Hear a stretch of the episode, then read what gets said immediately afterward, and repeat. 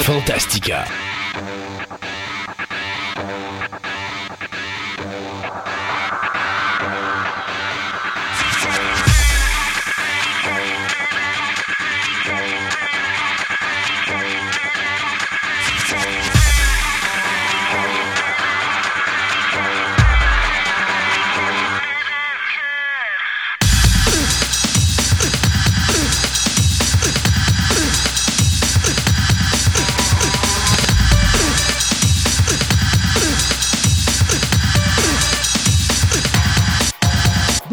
Mesdames et messieurs, bienvenue à cette nouvelle édition de Fantastica.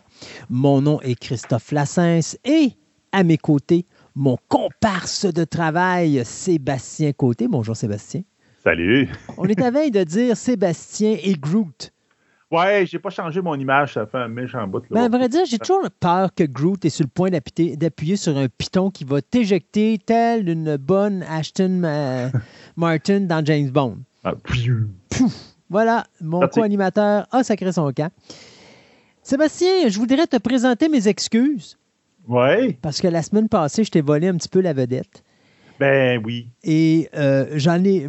écoute, on l'a fait à la, à la, fin, euh, à la fin de l'émission, lorsqu'on a fini l'enregistrement. J'étais là, puis je, te disais justement, je, disais, je m'excuse. Je suis, tellement dans un mode présentement euh, solo que j'ai quasiment fait l'introduction tout seul l'émission. Ah oui, il m'a même pas dit bonjour, rien. Ben, je t'ai dit bonjour, mais je t'ai même pas dit laisser le temps de répondre. Mais euh, non, euh, et, je vais expliquer aux éditeurs ce qui s'est passé. C'est qu'il hum, il y a des choses qui se, qui se pointent à l'horizon pour Fantastica. Euh, parce que, bon, on pourrait considérer l'émission d'aujourd'hui comme l'ouverture de la nouvelle saison.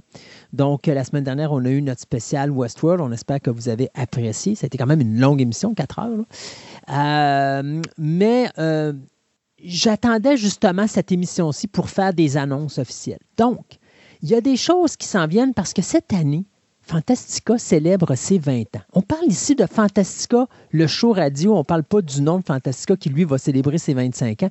Mais je parle plus de l'émission radio qui a été créée en octobre 2003. Donc, 20 ans cette année. Et donc, je me suis dit, il faut qu'on fasse quelque chose de spécial. Euh, et l'idée que j'ai eue, c'est que ça fait très longtemps que les gens me parlent de YouTube, puis dire, hey, ça serait le fun que votre show soit sur YouTube, et ci et ça. Ben, ça s'en vient. Alors, pour le 20e anniversaire, on va avoir ce qu'on appelle Fantastica de Best of, c'est-à-dire que ça va être une répétition des différentes chroniques qu'on a passées durant les 20 dernières années de notre émission. Mais euh, il n'y aura pas de nouvelles dans ces shows-là qui vont être diffusés sur YouTube. Donc, ça devrait être une émission qui va jouer entre une heure et demie, maximum deux heures, sauf si, bien sûr, on tombe dans des émissions spéciales comme celle qu'on vient de vivre avec Westworld, où là, ça sera une show d'à peu près trois heures et quart, trois heures et demie. Mais euh, pour le reste, ça devrait être un show d'une heure trente, deux heures, et ça permettra aux auditeurs, surtout ceux qui viennent d'apprendre à nous connaître, d'écouter des vieilles chroniques qu'ils n'ont pas entendues et à vous, les auditeurs qui nous suivez depuis le début, de peut-être revenir en arrière et de réécouter ces chroniques-là, euh, question de dire hey, je me rappelais pas qu'il avait parlé de ça à l'époque. Donc, Fantastica de Best of euh, devrait commencer sur YouTube à partir du mois d'octobre. Euh, de la façon que ça va procéder, ben, ça va être une émission à toutes les deux semaines. Donc, on va avoir une, une émission de Fantastica nouvelle. Donc, ça, ça va continuer comme ça se procède présentement sur Podbean. Et la semaine après, vous aurez Fantastica, le best-of, qui lui sera diffusé sur YouTube directement, sur la chaîne YouTube. Euh, vous ne verrez pas la face pendant l'émission. Non, on a mis tout simplement ce qu'on appelle un audiogramme euh, parce que Fantastica a été conçu pour être un show radio. Il a été conçu pour être euh, quelque chose qui s'écoute et non pas quelque chose qui se regarde. Et donc, je voulais rester avec l'ambiance de, euh, de la radio. Et donc, on a fait tout simplement un audiogramme. Un audiogramme, ben, c'est tout simplement une barre qui se promène à chaque fois qu'on parle. Alors, c'est ce que vous allez avoir à partir de cet automne. Mais c'est notre façon de célébrer le 20e anniversaire. Donc, ça, ça, va débuter euh, à partir du mois d'octobre. Autre nouvelle, ben, on a déjà parlé ici en ondes en ce qui concerne Programme Double. Je vous ai dit que je ralentissais la cadence et que je n'en faisais qu'un par mois. Ça va demeurer sauf que j'apporte une petite modification à Programme Double et je pense que vous l'avez déjà vu si vous avez écouté l'émission de Westworld. Euh, maintenant, au lieu de parler de deux films, il se peut aussi que je parle de franchise. Donc, exemple, je vous donne une idée comme ça. Je suis en train de préparer une émission sur les enfants meurtriers. Et donc, bien sûr, je vais parler de ce que moi je considère être un des trois plus grands films d'horreur de tous les temps, qui est nul autre que euh, Les Révoltés de l'an 2000 ou Who Can Kill a Child. Et je me disais, ça me prend un autre film. Et je suis tombé sur, bien sûr, Children of the Corn, euh, ben, l'adaptation du roman de Stephen King. Et m'est venue l'idée à ce moment-là de dire, ben écoute, je ne commencerai pas de parler de Children of the Corn 2, Children of the Corn 3, 4, 5, 6, 7, avec les deux autres remakes, plus ci, plus ça. Mais je me suis dit, je pourrais parler des franchises et ça permet comme ça d'avoir des shows qui sont un petit peu plus longs, et qui sont intéressants à écouter pour des gens qui vont se taper programme double juste une fois par mois. Donc, au lieu de se taper juste deux films, ben, vous pourrez vous taper la franchise au complet. Donc, c'est un changement qui va survenir à partir de cet automne. Euh, il y a également des moments où je vais tout simplement diffuser deux émissions dans le mois parce que ça, ça va être un spécial, soit relié à un événement spécial ou encore à une franchise, parce que là, je vais parler de la franchise au complet. Donc, exemple, euh, il y a un anniversaire qui se prépare d'ici Noël. Euh, c'est bien sûr L'Exorciste. Donc, je vais couvrir les quatre films d'exorcisme, mais je ne vais pas les couvrir dans le même show. Ça va être sur deux shows différents. À vrai dire, je dis quatre, mais c'est cinq parce qu'il faut se rappeler que le quatrième film, il y a deux versions différentes.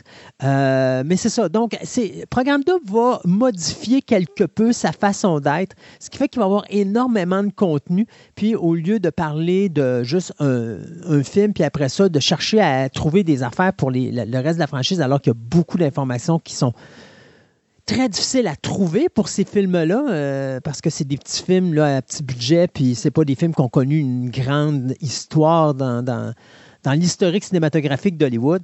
Ben, on va tout réunir ça dans le même pattern. Donc, à ce moment-là, ça va devenir, on va parler de franchise. Donc, ça, c'est les gros changements qui surviennent sur les euh, différents shows euh, actuellement, que ce soit Programme Double et que ce soit Fantastica. En ce qui concerne Fantastica, il nous reste deux grosses émissions spéciales cette année.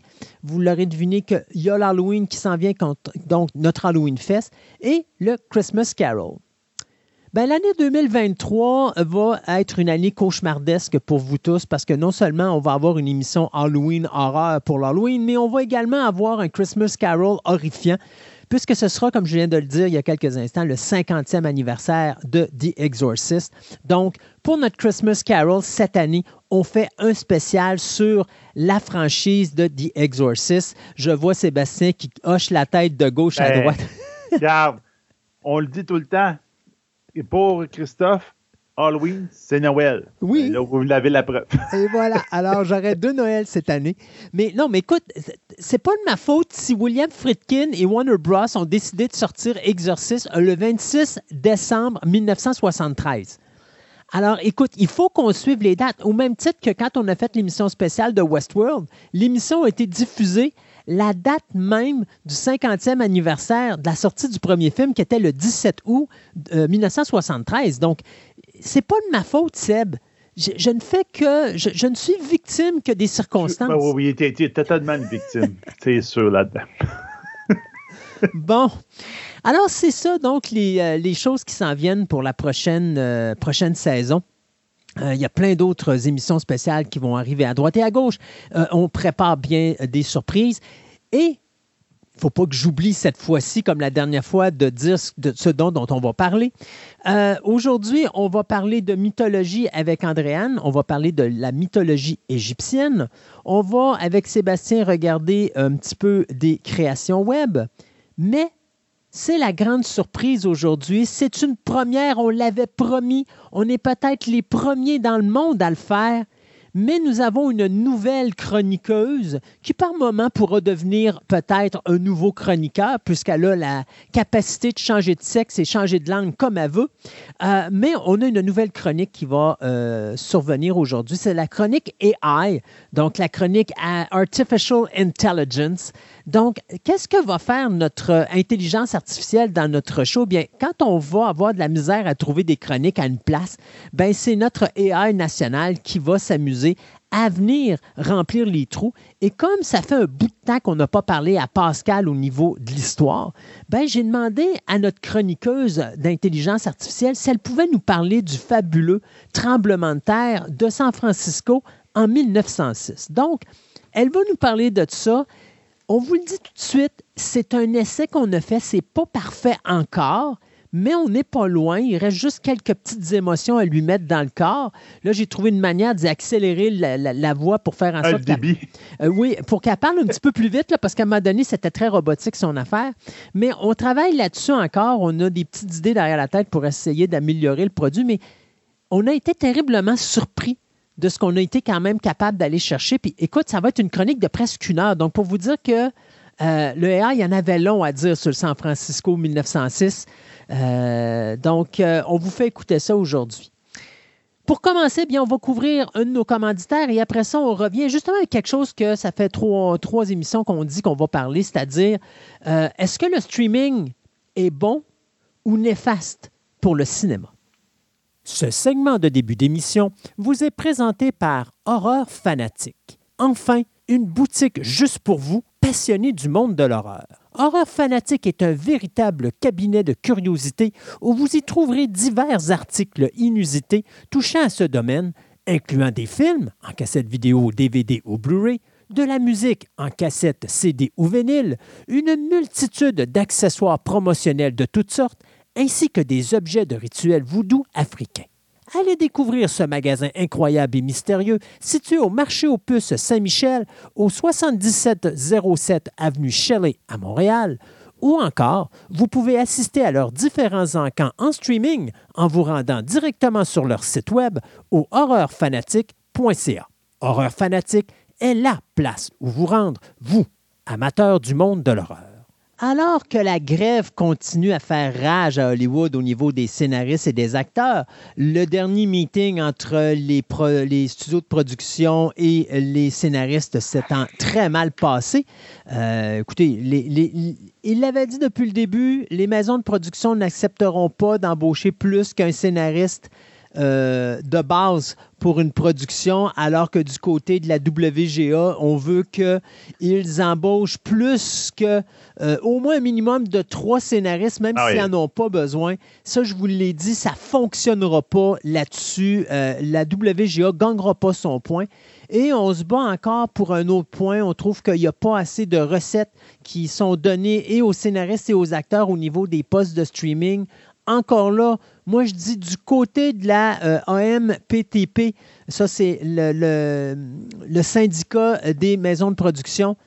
S'il donne ce point-là, je vous le dis tout de suite, qu'est-ce qui va arriver? Attelez-vous. Quand un film sort, checkez-les vite parce qu'il ne restera pas là longtemps, parce qu'ils vont s'assurer de ne pas donner de recettes aux scénaristes et aux acteurs et aux réalisateurs et aux producteurs. Pourquoi? Parce qu'on va les avoir écœurés sur ce point-là. Et, ça, c'est des points que la WGA ne peut pas gagner. Ils devraient retourner tout simplement puis dire OK, donne-nous une base, on va jouer avec ça, on va regarder, puis au pire, juste peut-être essayer d'aller chercher des petites graines de plus.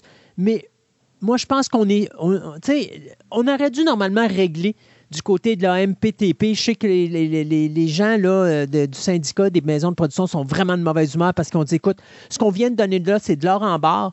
Euh, d'ailleurs, ils ont demandé à des regroupements pour venir les aider à essayer de régler cette situation-là parce qu'eux ne veulent plus aller plus loin. Donc là, c'est vraiment de faire comprendre de l'autre côté que là, on ne bougera plus.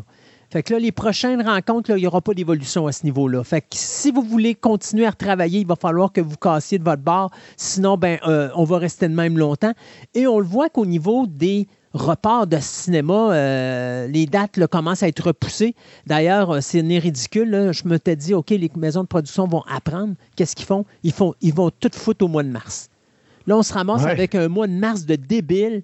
Avec Ils retardent tout, mais tout en même temps. Tout au mois de mars. C'est comme. comme si ça n'a pas d'allure. Là, Vous allez vous entretuer dans cette période-là. Il n'y a pas un putain de film qui va faire de l'argent. Là. Vous allez, ah non. Vous, allez ils ne pas à eux autres. Ils non, font rien. Ils n'apprennent pas. Ils apprennent pas. Ils apprennent pas. Enfin. La raison pourquoi je parle de ça, du streaming versus le cinéma, c'est que bien que présentement, Bob Iger est très détesté du côté des acteurs et des scénaristes parce que Bob Iger est le gars qui dit les affaires comme ils sont. C'est-à-dire, regardez, là, Euh, ça va pas bien au cinéma, ça va pas bien à Hollywood. Avant, on pouvait parler de budget, euh, de, pas de budget, mais de box-office qui faisait, euh, qui aurait fait 80, 100, 120 millions de dollars pour un week-end. Là, si on ramasse 20, 30 millions, on est heureux. OK? Barbie, c'est une exception. Euh, Super Mario Bros, c'est une exception. Top Gun Maverick, c'est une exception. Mais on regarde les derniers films, c'est à peu près 15, 20, 25 millions de dollars pour un box-office. Blue Beetle, je pense qu'il a fait 21 millions de dollars pour son premier week-end. Criff Barbie l'a battu, il a fait 25 millions. Ça n'a pas de sens, là. Puis tu vois, là, on est là, on annonce justement pour la fête du travail le dernier film de Equalizer de Denzel Washington. je me dis, OK, on va péter un 60 à 80 millions facile. On dit que si on est chanceux, on va taper le 40 millions, mais on s'attend à peu près à du 30 millions en descendant. C'est comme, ben voyons donc. Ça n'a pas de maudit bon sens. Il n'y a plus personne qui va au cinéma présentement.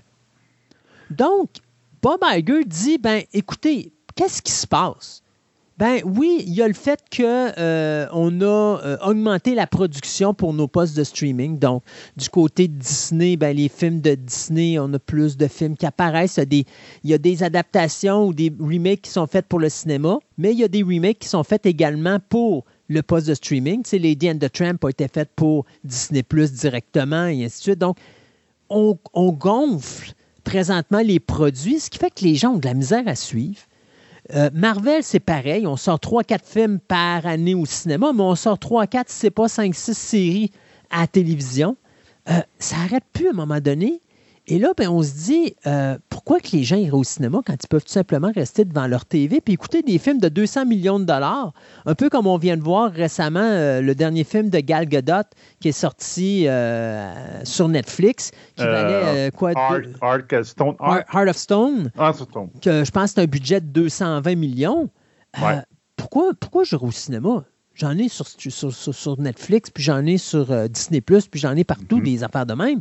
Je veux dire, les shows de Disney présentement ou les shows de Marvel, c'est des shows de six épisodes, mais ça coûte 200 millions. Pourquoi je me casserais la tête à aller au cinéma?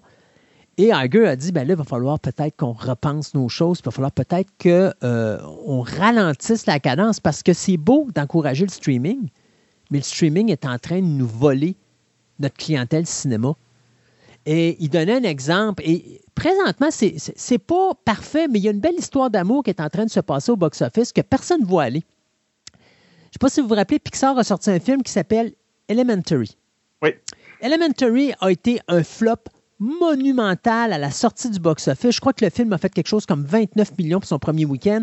Ouais, à peu près. Je, pense que c'est le deuxième pire box-office de toute l'histoire de Pixar pour une mm-hmm. sortie en salle tout de suite. Dites-vous qu'un film de Pixar, c'est 200 millions en partant, plus à peu près un 100, 140 millions de marketing. Donc, c'est un film de 350 millions à peu près. OK?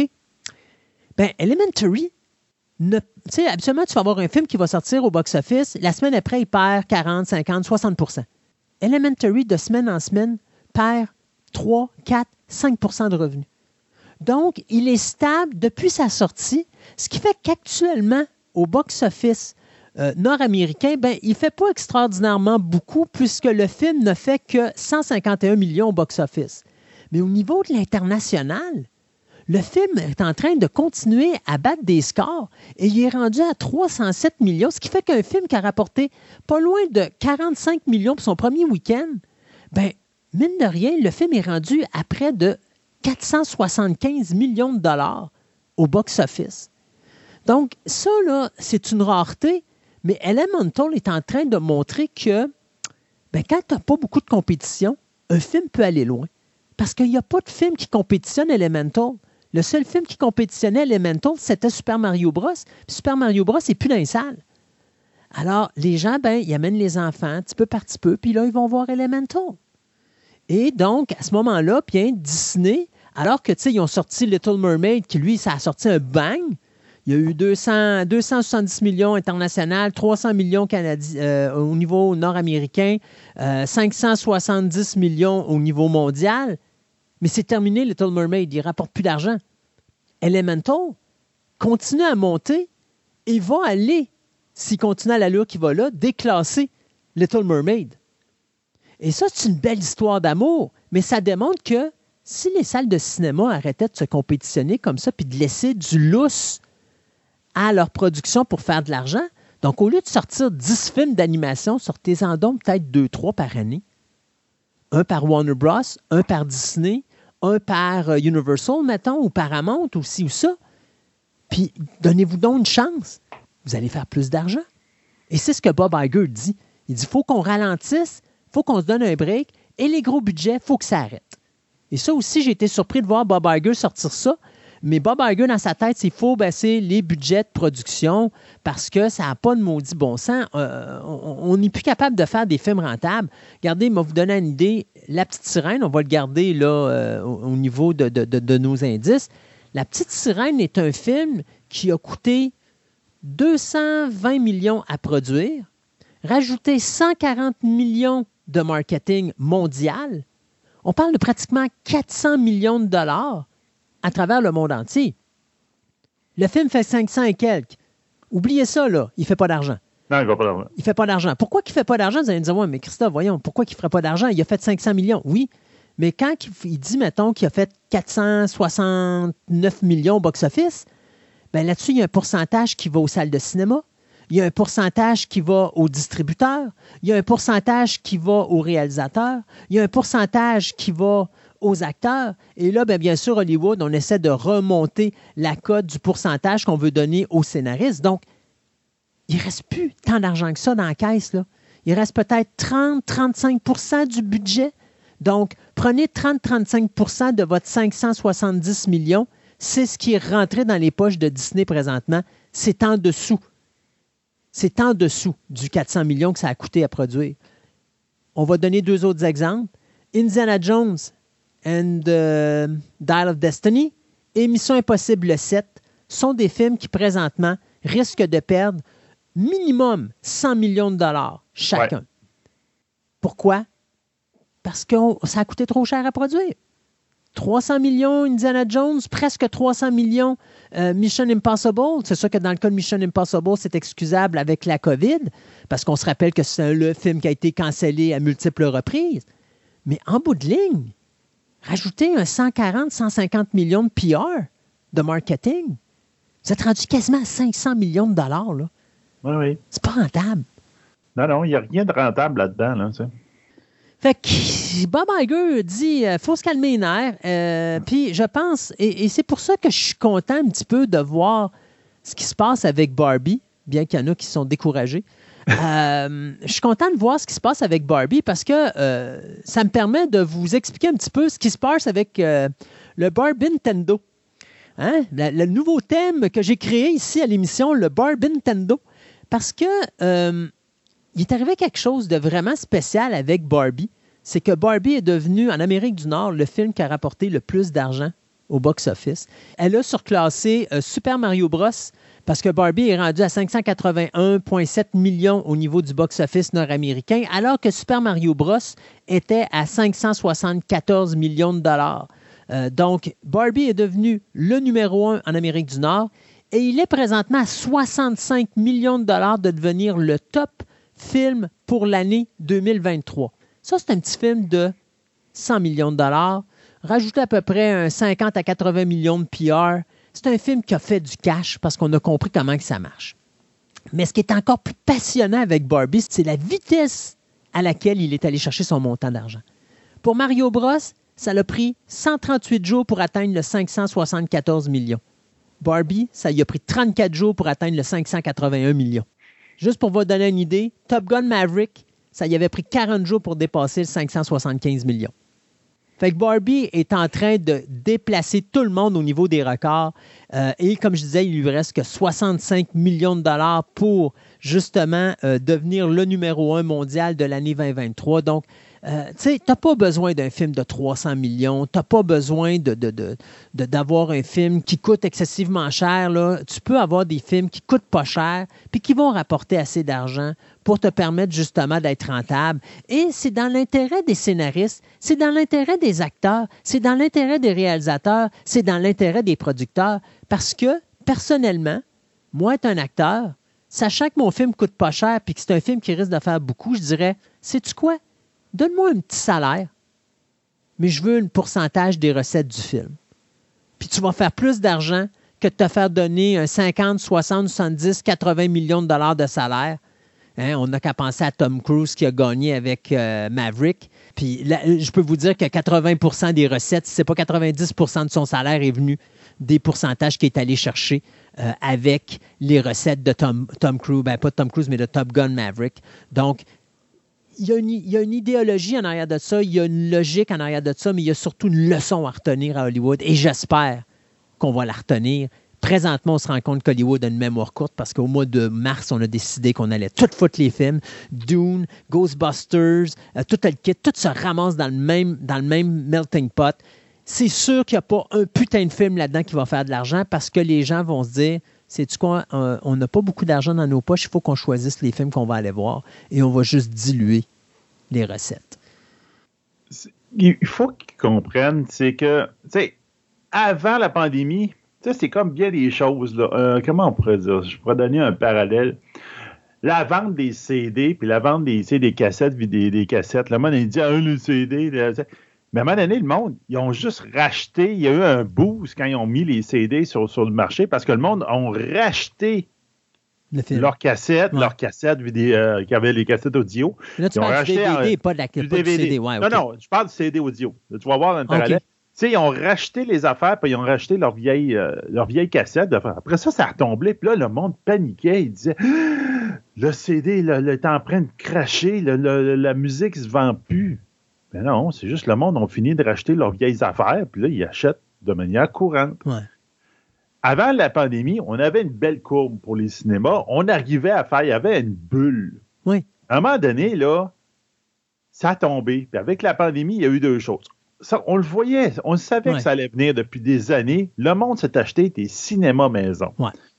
Les cinémas, avoir un écran de 40 pouces minimum, dans ton salon. Là, maintenant, ben, je fais cheap avec mon, mon, mon 38-40 pouces. Là. Imagine le mien, j'ai 32, moi. C'est ça. Tu sais, ils ont des immenses. Tu sais, ils ont des murs. En plus, avec les projecteurs, toi, tu peux t'amuser, tu sais. Tu as des systèmes de son 7, euh, 7 canals, de fun à même, avec le, du, euh, du surround, de fun à même. Puis, tu vas au cinéma, ben, tu vas au cinéma, tu écoutes un film sur DVD ou aux affaires de même. on va y aller avant la pandémie, avant les streamings. Tu achetais un film DVD, ton film DVD, tu l'écoutais. Ça te coûtait, quoi, 34, 30 pièces mm-hmm. Puis tu étais très confortable chez vous, puis tu mangeais du popcorn. Ouais. Il t'avait coûté 2 pièces à l'épicerie. oui. Là, là, au cinéma maintenant, là, hey, c'est quoi? 15 pièces par billet presque? Par personne. C'est une famille de quatre, là. Excuse, ça te coûte un bras, puis le popcorn, et tu viens de doubler ta facture quasiment 50 Oui, c'est ce que disait Bob Iger. Il dit pour aller au cinéma, maintenant, ça coûte excessivement cher. Et rappelez-vous qu'il y avait des, programmes où est-ce qu'on voulait augmenter les prix selon l'emplacement dans les salles. On a arrêté ça parce qu'on s'est rendu compte que là, les gens n'y allaient plus. C'est ça. la dernière fois, j'étais allé au cinéma, à, pas au clap, là, mais à Cinéplex. Il m'obligeait à choisir une, une, place, dans la plan, ça. Puis j'étais obligé de ne pas prendre une place tout seul. Il fallait que je prenne une place avec quelqu'un à côté parce que sinon, je, je, je, pactais la salle. Si la salle était vide. Ouais. Puis j'étais obligé d'être avec les deux gars avec les coudes, puis on jouait du coude pendant tout le film, alors que j'aurais pu me déplacer trois places plus loin, puis j'avais trois places de chaque bar qui étaient libres. Ouais. Tu sais, ils te font chier, excusez-moi l'expression. Non, mais c'est ça. Puis ils font payer un prix de fou. Puis là, on est rendu dans un univers que tout le monde s'est déshabitué du cinéma. Il y a un monde, tu sais, le monde, on va dire que la, COVID est partie, la COVID est finie, puis tous les, experts en ce moment, ils viennent juste de dire cette semaine qu'avec le nouveau variant et la nouvelle vague qui s'en vient, il faudrait peut-être repenser un peu au masque. Tu sais? Là, on tombe dans ce univers-là, avec un univers aussi qu'on a du streaming, que là, comme tu dis, on a des films de 200 millions à, la maison, ou encore on a le film qui vient de passer au cinéma il y a un mois, il y a deux mois, puis on peut l'écouter dans le cinéma, on confort dans la maison, puis que ça me coûte 25$ par mois. Et soyons honnêtes, à part Mario Bros, puis Mario Bros, c'est une exception parce que Mario Bros, c'est toi, moi. C'est pas les enfants qui vont aller voir ça nécessairement au cinéma. Oui, pas nécessairement, ouais. Mais soyons honnêtes, les films d'animation ne fonctionnent plus. Là. Puis ah là, la question, c'est de te dire, est-ce que les parents ont juste peur d'amener leurs enfants dans les salles de cinéma à cause de la COVID? Parce qu'avant, les films d'animation, ça marchait, c'était l'enfer. Il faut se rendre compte que, tu sais, depuis la COVID, les films d'animation se pètent la gueule. Donc, est-ce que les parents sont inquiets d'amener les enfants dans la salle de cinéma? Parce que, tu sais, il faut être honnête, tu es un parent, tu veux protéger ton enfant le plus possible. Donc, à ce moment-là, est-ce que c'est ce qui fait en sorte que, justement, euh, les, films d'animation ont plus de misère au cinéma? Mais ça peut être aussi, ça peut être ça, mais ça peut être aussi, rien que le fait que, mettons, même si tu n'es pas un peu, on pourrait dire, tu n'as pas peur que ton enfant pas de la COVID. On s'entend que la COVID, présentement, ça ressemble à un gros rhume dans certains cas, là. Mais le monde savent que s'ils pognent, ils vont être obligés de prendre des congés pour rester à la maison parce que euh, COVID, pas dangereux, pas dangereux, les enfants restent à la maison. Donc, faut que tu prennes des congés. Il faut que tu assumes que tu vas perdre une journée de salaire ou une journée de vacances ou une journée de maladie. journée, on parle, d'une, ah parle de 16 jours. Oui, c'est ça. Puis, en plus, comme on disait tantôt, le prix. Tu y vas avec un film pour enfants.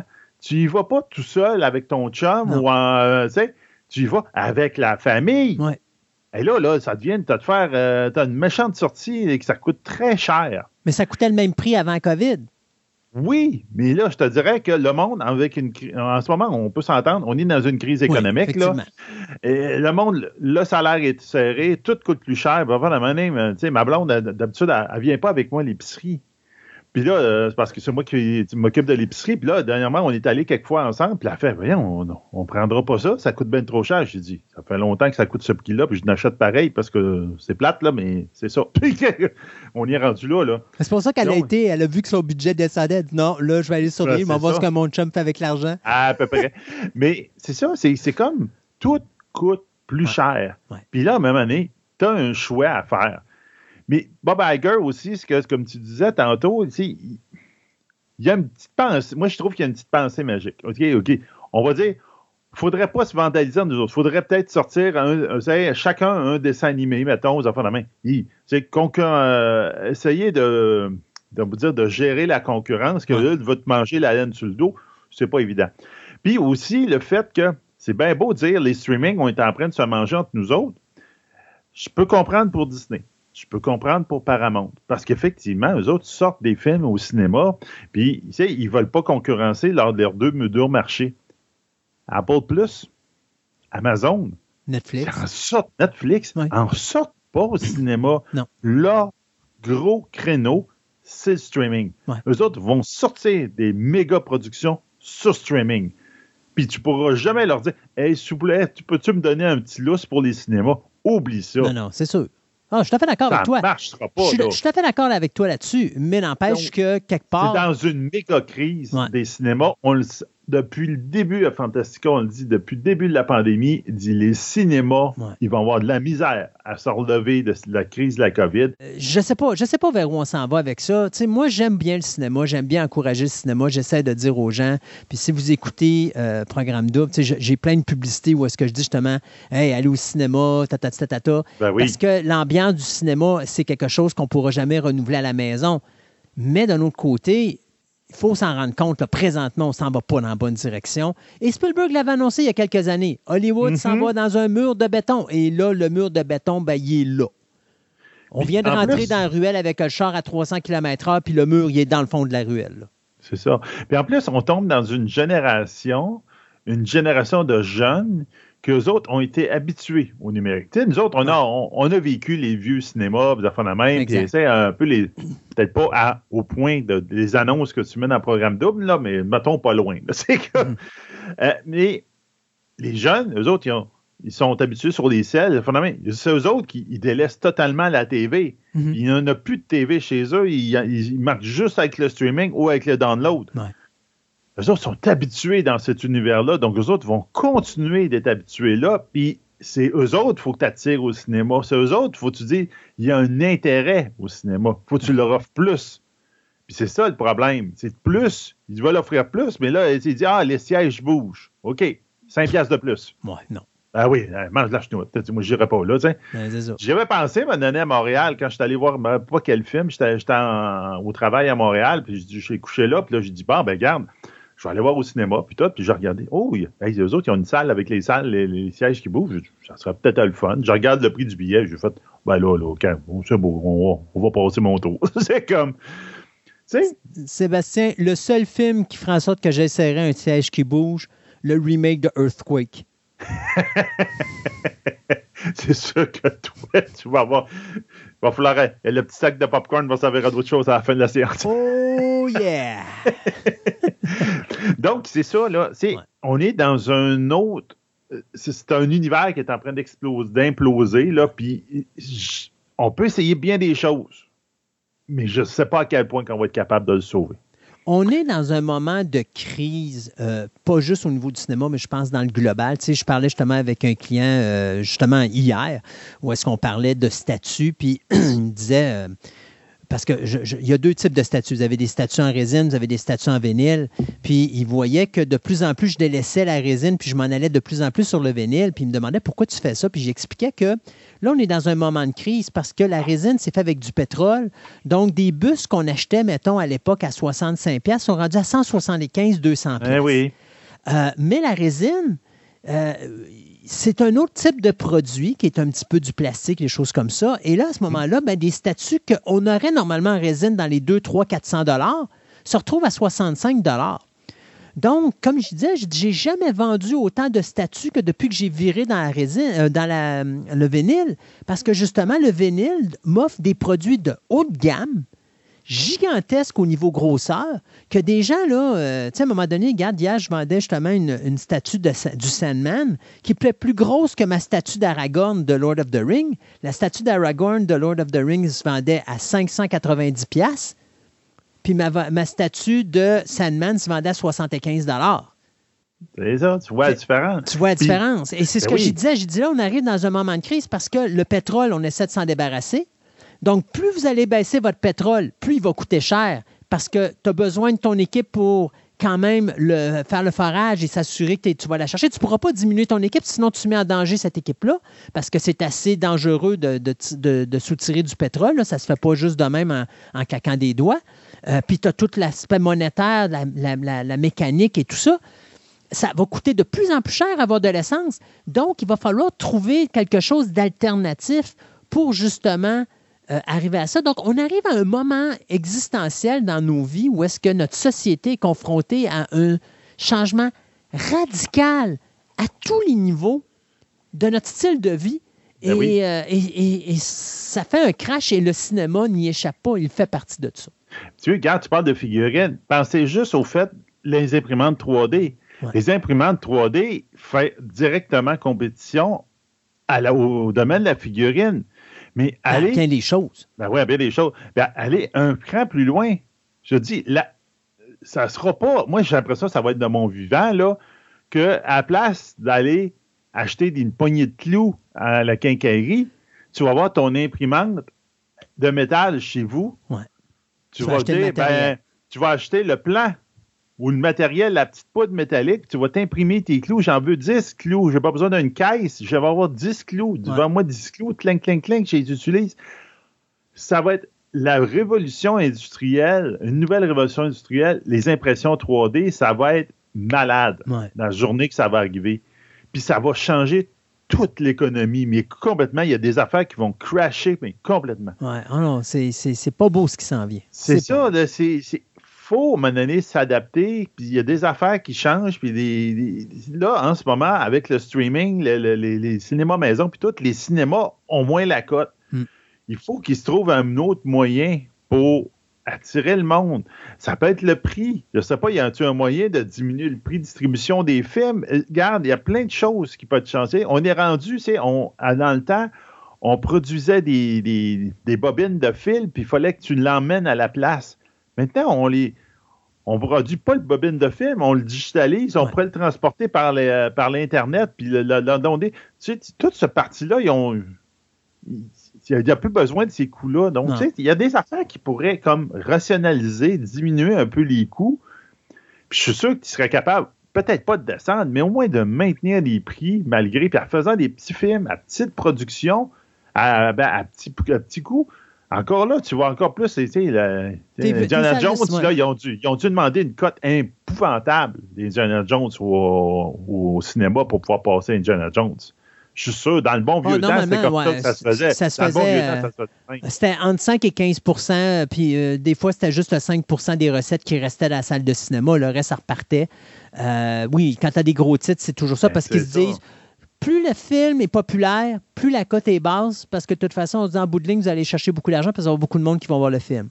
Plus le film est petit, plus la cote est élevée parce qu'on dit qu'il va y avoir moins de monde dans votre salle de cinéma pour ce film-là, donc on va vous laisser plus d'argent, mais c'est un petit budget, donc à ce moment-là, nous, on se rentabilise plus facilement.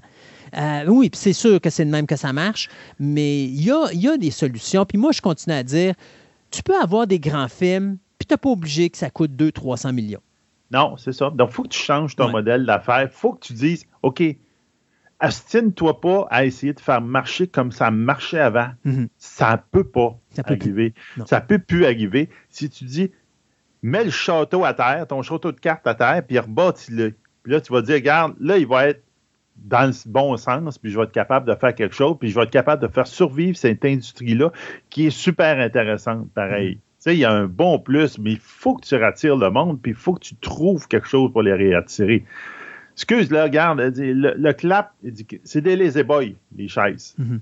Ah, ce qu'on est confortable là-dedans. Et puis, les quelques fois que je suis allé dans un cinéma plus standard ou un petit peu plus vieux, là, avec les vieilles chaises en bois, avec le, coussin qui, qui accote sur la, table, là, et tu dis, oh là, là c'est comme là, j'avais hâte. au bout de. Moi, je suis grand, donc là, en plus, je suis mal placé, puis tout, là, donc là, au bout de déjà une heure, là, je fais Oh, ça va-tu finir quasiment parce que je suis tanné parce que je suis mal assis. Oui, puis en plus, tu es tanné parce que la madame en arrière de toi veut voir le film, puis il était trop grand, fait qu'elle te frappe sur la tête continuellement. Exactement.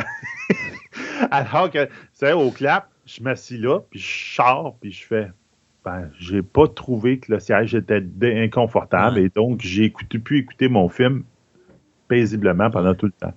Tu sais, c'est toutes des petites affaires de main. faut que tu penses plusieurs affaires de main. Puis à un moment donné, c'est plate, mais les vieux cinémas, il euh, faut que tu fasses des méchantes rénovations. Il faut du budget. mais puis c'est plate. Ils n'en ont pas. Ils n'en ont pas. C'est ça le problème. Donc, il faut que tu changes d'industrie. Je pense que Hollywood va falloir qu'il leur vienne un coup de main là, pour, euh, pour sortir de là. Mais bon, enfin.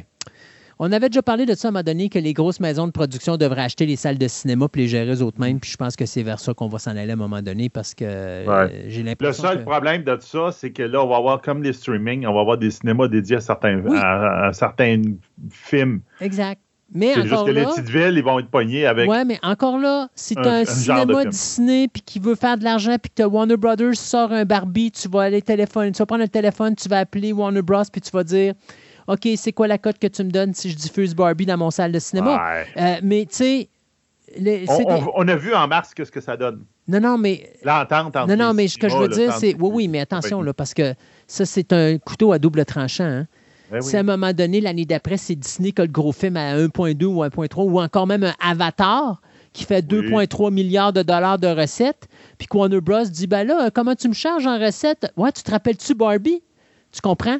Donc, ah tu sais, c'est pas, pas vrai que ça. c'est des affaires, c'est des businessmen, sont capables de dealer de la business. Il y a une différence entre la compétition puis être chien avec ton compétiteur. Euh, puis de sortir des films au mois de mars ne veut pas nécessairement dire que tout le monde est chien envers la compétition. Je pense que là, il y a une question de date parce que là, on a investi beaucoup d'argent et on veut que l'argent rentre le plus possible, sauf qu'ils n'ont pas compris qu'il n'y aura pas d'argent qui va rentrer.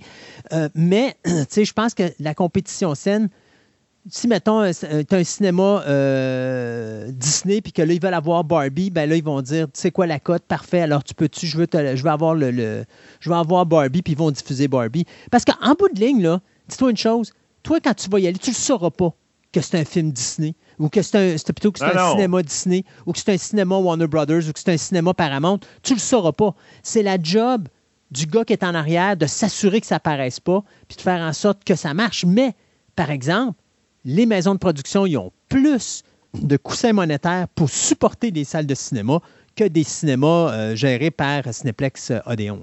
Je ne sais pas si vous êtes d'accord avec moi, mais mettons, dans les dix dernières années, j'ai jamais, jamais été allé voir un film parce qu'il était sorti par telle compagnie, sauf Pixar.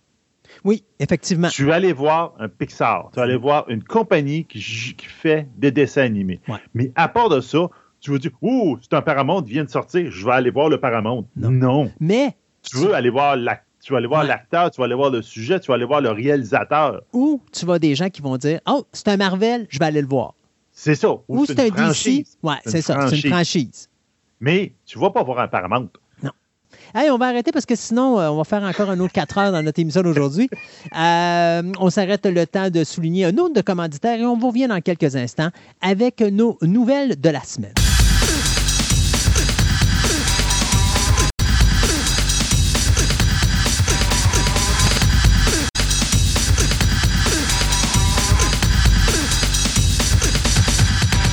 Ce segment de nouvelles vous est présenté par Vidéo Centre-Ville, le plus grand club vidéo répertoire de la ville de Québec. Avec ses quelques 50 000 films en inventaire, ce petit village de cinéphiles a su, avec le temps, s'adapter afin de résister à l'empire grandissant du streaming.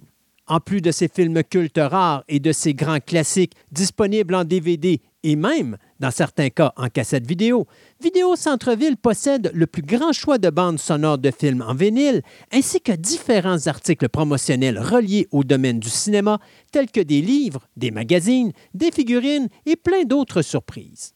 Vous pouvez aller les rencontrer au 230 Marie de l'Incarnation à Québec ou rendez-vous sur leur site web au www.videocentreville.com et profitez de leur nouveau site transactionnel avec une livraison disponible partout au Canada.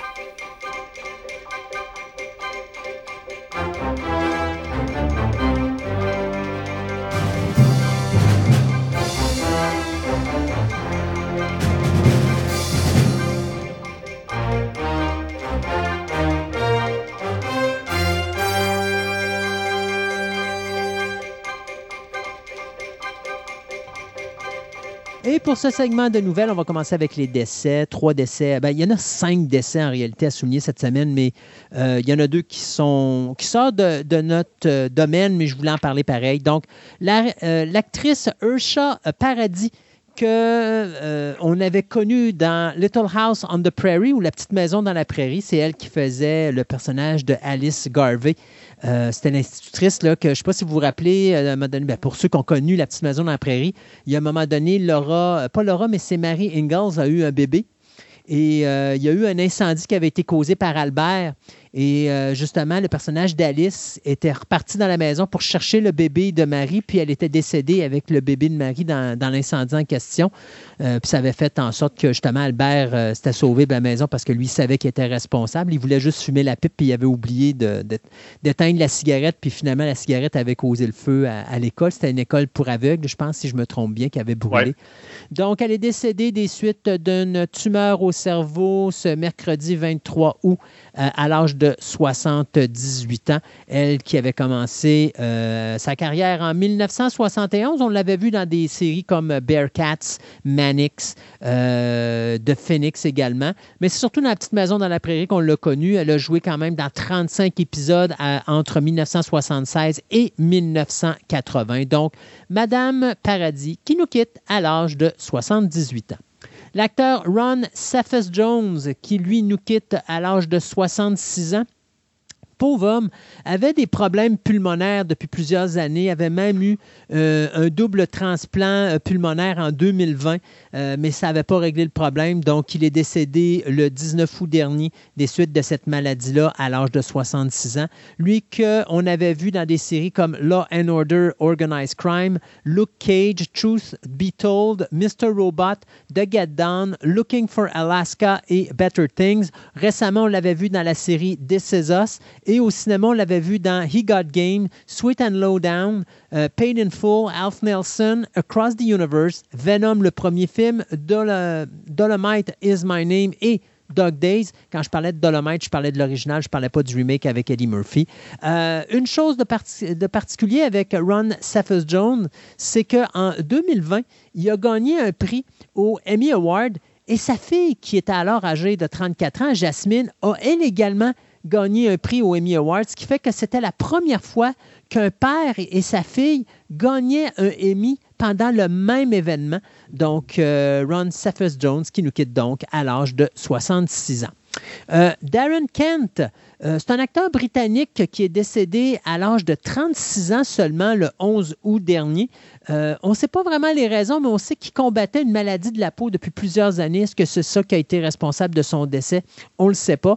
Ceux qui euh, se rappellent de lui, ben, c'est parce que vous vous rappelez probablement de cet épisode de Game of Thrones. Je pense que c'est l'épisode 10 dans la saison numéro 4, où est-ce qu'il incarnait un éleveur de chèvres qui euh, s'en va voir euh, Daenerys et lui montre euh, le corps de sa fille de trois ans qui avait été brûlée par le feu d'un de ses dragons. Et là, à ce moment-là, elle avait décidé d'en prendre deux et de les attacher. Donc, on l'avait vu également dans la série télé Blood Drive. C'est quelque chose qui était sorti il n'y a pas si longtemps que ça, si je ne me trompe pas, sur Netflix.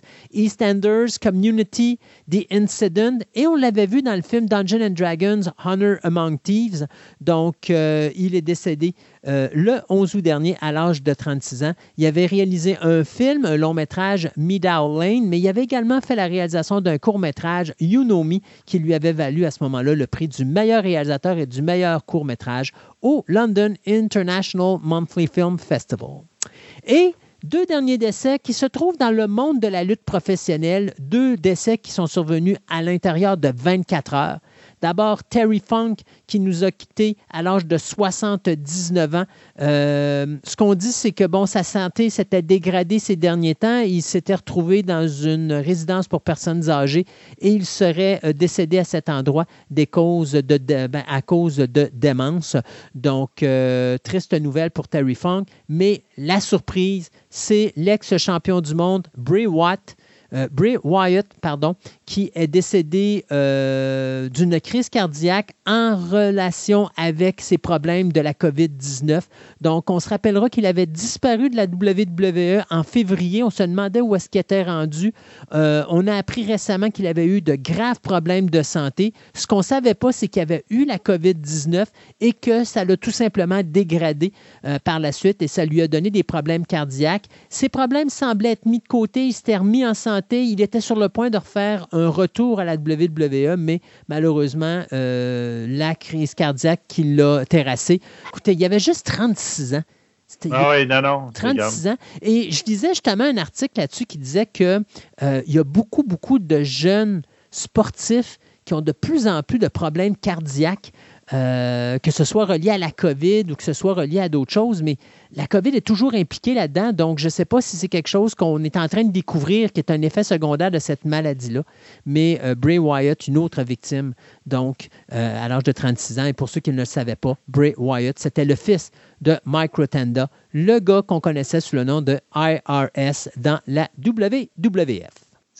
Il y a des niaiseries dans le monde, puis ça, ça en est une méchante. On a euh, Bradley Cooper qui, a, euh, qui joue, qui produit, qui a coécrit, puis qui dirige un film qui va sortir sur Netflix dans vraiment pas longtemps. Je pense c'est le 20 décembre 2023, euh, qui va sortir un film qui s'appelle Maestro, qui, en fin de compte, parle de la vie de Bernstein, qui était un des, une des personnes qui était en arrière de West Side Story. C'est un juif qui était là à ce moment-là. Puis son, le compositeur, puis en même temps que son mariage avec euh, sa femme à ce moment-là. Donc, c'est comme un biopic.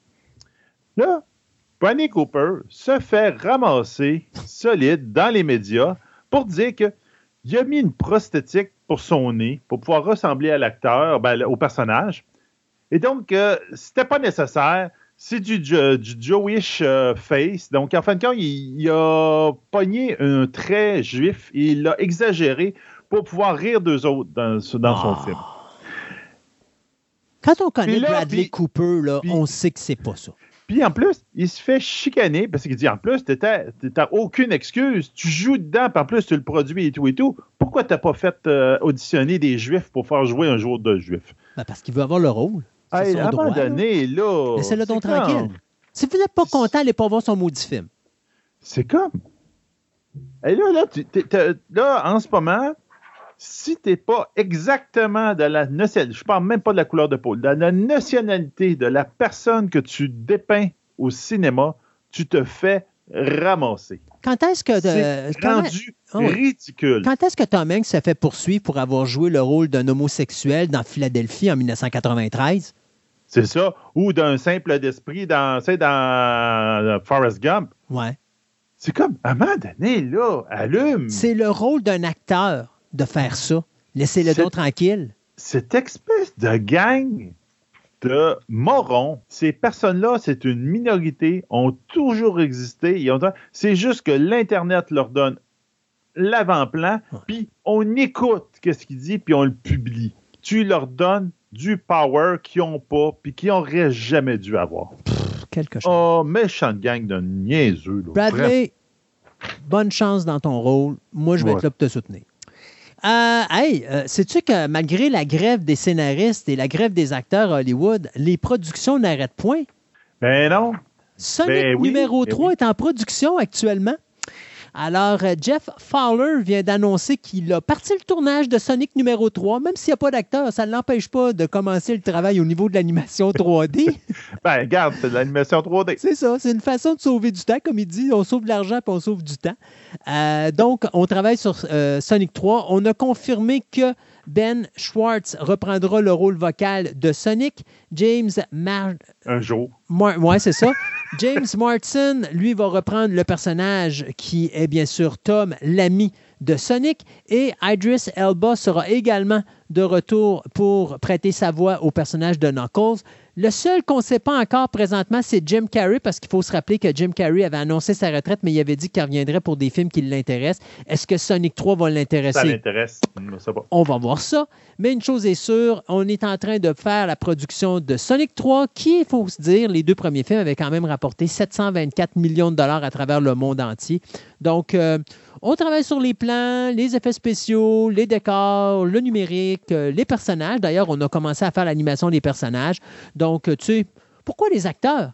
Si m'a donné, ces acteurs-là sont encore en grève puis qu'on ne veut pas perdre de l'argent, peut-être qu'on prendra l'intelligence artificielle puis qu'on sera capable de reproduire les voix de Sonic et les voix de Knuckles. Et puis, ah oui. euh, écoute, pas d'acteurs, on mettra tout ça en numérique 3D puis ça va, ça va être régularisé même. Voyons donc. Hey, hey euh, moi, je n'ai pas encore fini de l'écouter, la deuxième saison de God Omen, qui joue sur Amazon. Puis, euh, ça a-tu commencé à chialer, là? Non, non, mais euh, en tout cas, je te dirais que principalement, ben, c'est avec les deux acteurs, David Tennant et Michael Sheen. Moi, je les adore, puis j'avais beaucoup aimé la première saison. Deuxième saison, je ne sais pas, ma blonde puis mon accroche moins, carrément, là.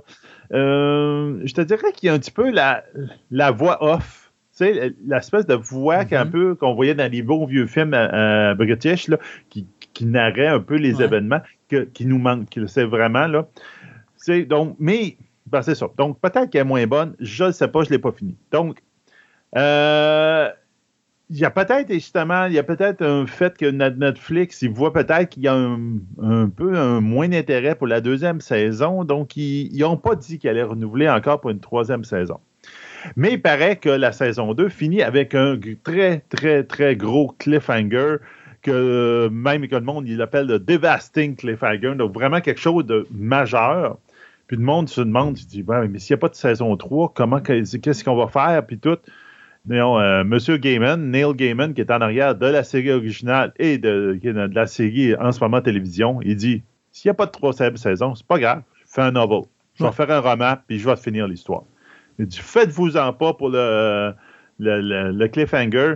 Si ça se fait pas là, ça va se faire ailleurs, mais c'est sûr que je finis mon histoire, puis je les laisserai pas, les, nos, deux, euh, nos deux gars, euh, pendus de même à un cliffhanger aussi gros. Monsieur Gaiman, est-ce qu'il peut y avoir des images dans votre novel? Parce que je ne sais pas lire? ben, il faut se rappeler, je pense que c'est un graphic novel, je pense, Gaiman à la base. ouais. Donc, euh, je ne sais pas ce que l'avenir nous réserve pour God à la, sur Amazon. Est-ce qu'ils vont le faire? Est-ce qu'ils vont le moins le faire? Je ne sais pas. Mais en tout cas, Gaiman finit son histoire d'une manière ou d'une autre. Il ne laissera pas les fans en plan. Ça, c'est un, je dirais, c'est respectueux. C'est bien. Exact. Vous voulez savoir pourquoi on est en grève à Hollywood? on n'a pas d'argent. J'ai pas d'argent. Non, mais, non, mais tu sais, je charle souvent contre les syndicats et tout, mais les compagnies ne sont pas mieux. Là. Et euh, on, va, on va vous le démontrer ici parce qu'on a un gros problème juridique qui vient de popper à l'instant. Soit l'actrice euh, Bonnie Aarons qui poursuit présentement Warner Bros. Entertainment, New Line Cinema et Scope Production. C'est qui ça, Bonnie Aarons? Ben, vous rappelez, ouais, c'est ça. Vous rappelez-vous du film de Non? Ben, c'est elle qui fait la fameuse euh, euh, sœur diabolique. C'est ça. Et là, ben, elle a un problème parce que, bon, quand elle a accepté de faire le film original, elle a signé par la suite un contrat sur lequel elle allait interpréter le personnage de la nonne démoniaque dans, la, euh, dans le spin-off du film de nonne. Bon. À l'origine, pour son travail, on lui avait donné 71 500 plus un bonus de 175 000 c'est plus que son salaire, parce que justement, le film avait fait une bonne prestance au box-office. C'est simple, le film a coûté 22 millions, puis il a rapporté 365 millions. C'est ce qu'on vous dit depuis le début de l'émission. On n'a pas besoin d'avoir des gros budgets pour faire des bons eh films, puis que ça rapporte en salle. Bon. vous avez la preuve, là, vous avez une actrice qui a fait plus en bonus qu'elle a fait de salaire. Donc, déjà là, ça aide beaucoup. Sauf que le problème, c'est que Mme Aarons est supposée avoir également des recettes en fonction de ce qui se vend pour la marchandise. Parce que, vous savez, dérivé. produits dérivés. Quand vous faites de quoi avec le visage d'une actrice, techniquement, c'est son visage à elle. Elle doit avoir absolument une redevance qui lui revient pour la vente des euh, produits dérivés. Donc, figurines, boîte à lunch, n'importe quoi. Ben, il semblerait que du côté de Warner Bros., on essaye de cacher les montants d'argent en rapport avec les revenus de la marchandise afin de ne pas nécessairement lui donner les bons montants d'argent. Ça, c'est dégueulasse. Ouais, puis c'est pas la première fois qu'on entend des histoires de même, là, qui baissent les, certains revenus et ils changent les chiffres pour falsifier. Ah non, garde, c'est pas ça que tu vas avoir. Garde, tu fais de l'argent, donne. Tu sais, si tu tes acteurs, à un moment donné, tes acteurs, là, ils vont sacrer leur camp, puis vous allez vous retrouver avec rien pantoute. Euh, c'est dégueulasse. Ça, c'est un, moi, c'est quelque chose que j'apprécie pas. Je trouve que c'est un manque de respect envers une actrice qui te fait vivre. Cette actrice-là, si elle n'est pas là, là tu n'en as pas de nonne. Puis si tu n'as pas de nonne, ben, tu n'as pas 365 millions. Ou je vais plutôt rectifier ma, mon tour. Euh, tu n'auras pas 343 millions de dollars de recettes qui vont rentrer en profit. Et là-dessus, bien sûr, il faut que tu enlèves tes redevances, mais c'est quand même plus qu'un 100, 125 millions. Et dans ce montant-là, vous n'avez pas l'argent des marchandises et je peux vous dire que c'est plus élevé que ça encore. Donc, tu sais, donne-y donc sa part. Essayez donc pas de la fourrer. Donc, moi, j'arrive un jour qu'un avocat, ben pas qu'un avocat, mais qu'un juge donne une, une punition, mais démonstrative au niveau légal à une compagnie de cinéma, juste pour leur faire comprendre que là, vos conneries s'arrêtent là. là on va donner 100% des recettes que vous avez ramassées en marchandises à l'actrice en question en temps, en pénalité pour ce que vous lui avez fait. Puis ça serait terminé. Moi, je serais pour ça. Parce que ces genres de choses-là, c'est la raison pour laquelle on est en grève présentement. Là, il va falloir que la madame aille chercher le maximum pour que les compagnies de production se disent Ouais, euh, on va peut-être devenir clair, on va être euh, transparent à 100 puis on ne veut pas avoir de problème juridique. Et c'est toutes les compagnies qui font ça, que ce soit Disney, que ce soit Warner Bros., que ce soit Paramount, que ce soit Universal. C'est une tactique qui est utilisée à Hollywood à tous les niveaux, autant pour les pourcentages de recettes que les acteurs ont sur les revenus, mais on va dire, ben écoute, il y a telle dépense, puis il y a telle affaire, puis telle... Fait que finalement, le profit n'est pas de 120 millions, mais on a perdu 130 millions dans notre film, fait que tu n'auras pas une putain de scène. C'est dégueulasse, c'est la raison pourquoi on est en partie en grève. C'est comme ils méritent cet argent-là, donner leur don, c'est à eux autres.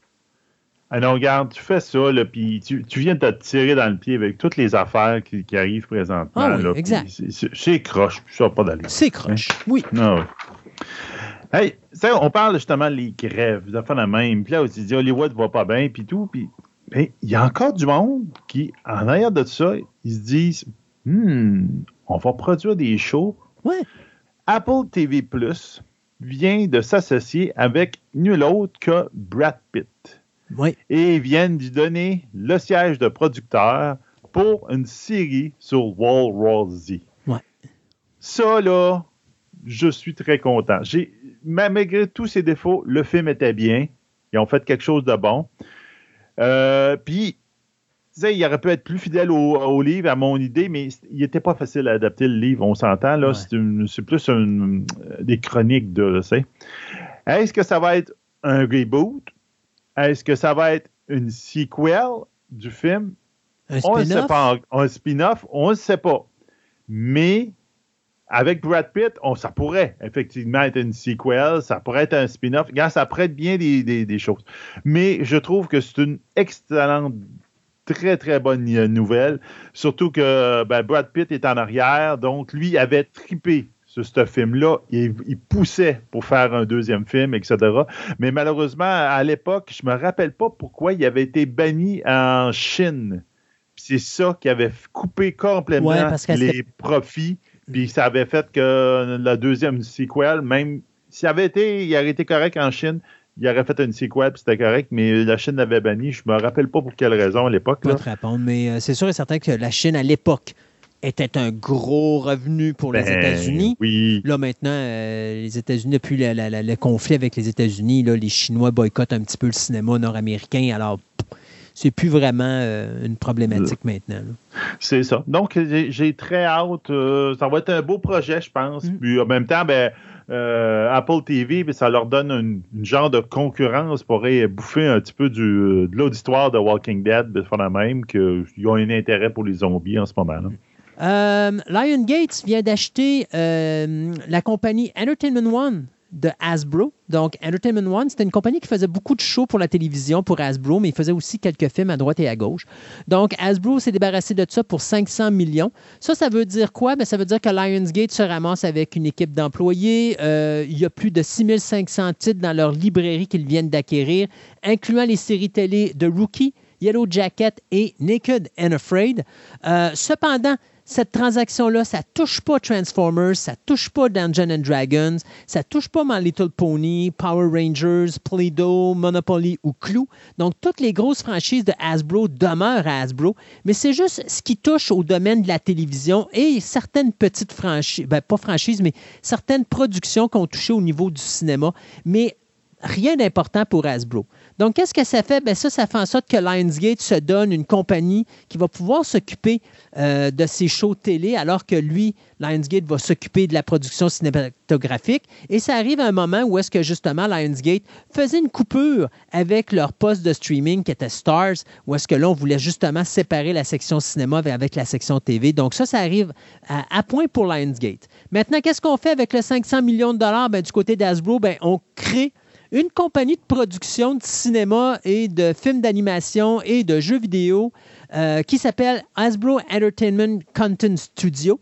Donc, c'est là-dedans qu'on va faire d'autres produits. Là-dedans, bien, on a déjà confirmé qu'il y aura un film d'animation qui va s'appeler Transformer One et on a une série télé qui va s'appeler Dungeons and Dragons qui va être basée, bien sûr, sur le film de Dungeons and Dragons qu'on a vu, là, euh, Honor Among Thieves. Bien sûr, on a l'intention de faire d'autres choses sur G.I. Joe, Magic the Gathering et My Little Pony. Donc, c'est Olivier Dumont qui devient le président de Hasbro Entertainment, alors que Zev Foreman et Gabriel Marano, eux autres, vont s'occuper euh, de la tête de la division télévision. Donc, euh, ces trois-là avaient été des exécutifs à l'origine de euh, Entertainment One, mais eux autres sont restés avec Hasbro. Donc, c'est du gros remue-ménage au niveau de Entertainment One et de Hasbro Entertainment. Donc, Lionsgate qui acquiert donc E1 pour 500 millions et avec les 500 millions, Hasbro crée Hasbro Entertainment Content Studio quand il y a des fois quand ils cancellent des choses, on ne sait pas, surtout du streaming, on n'a pas de box-office, rien. Là.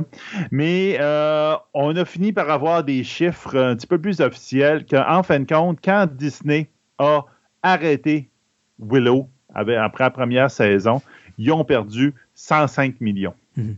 En faisant ça, parce qu'ils avaient commencé à faire la pré-production, la pré-production de la deuxième saison.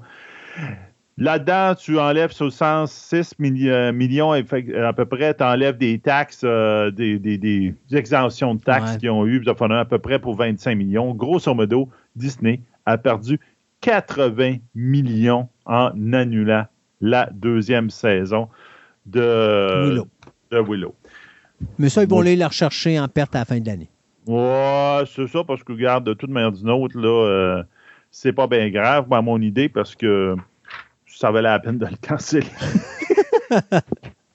fallait pas continuer, tu aurais perdu plus d'argent en le cancellant. Ça, c'est pareil des affaires de même, des fois. Là.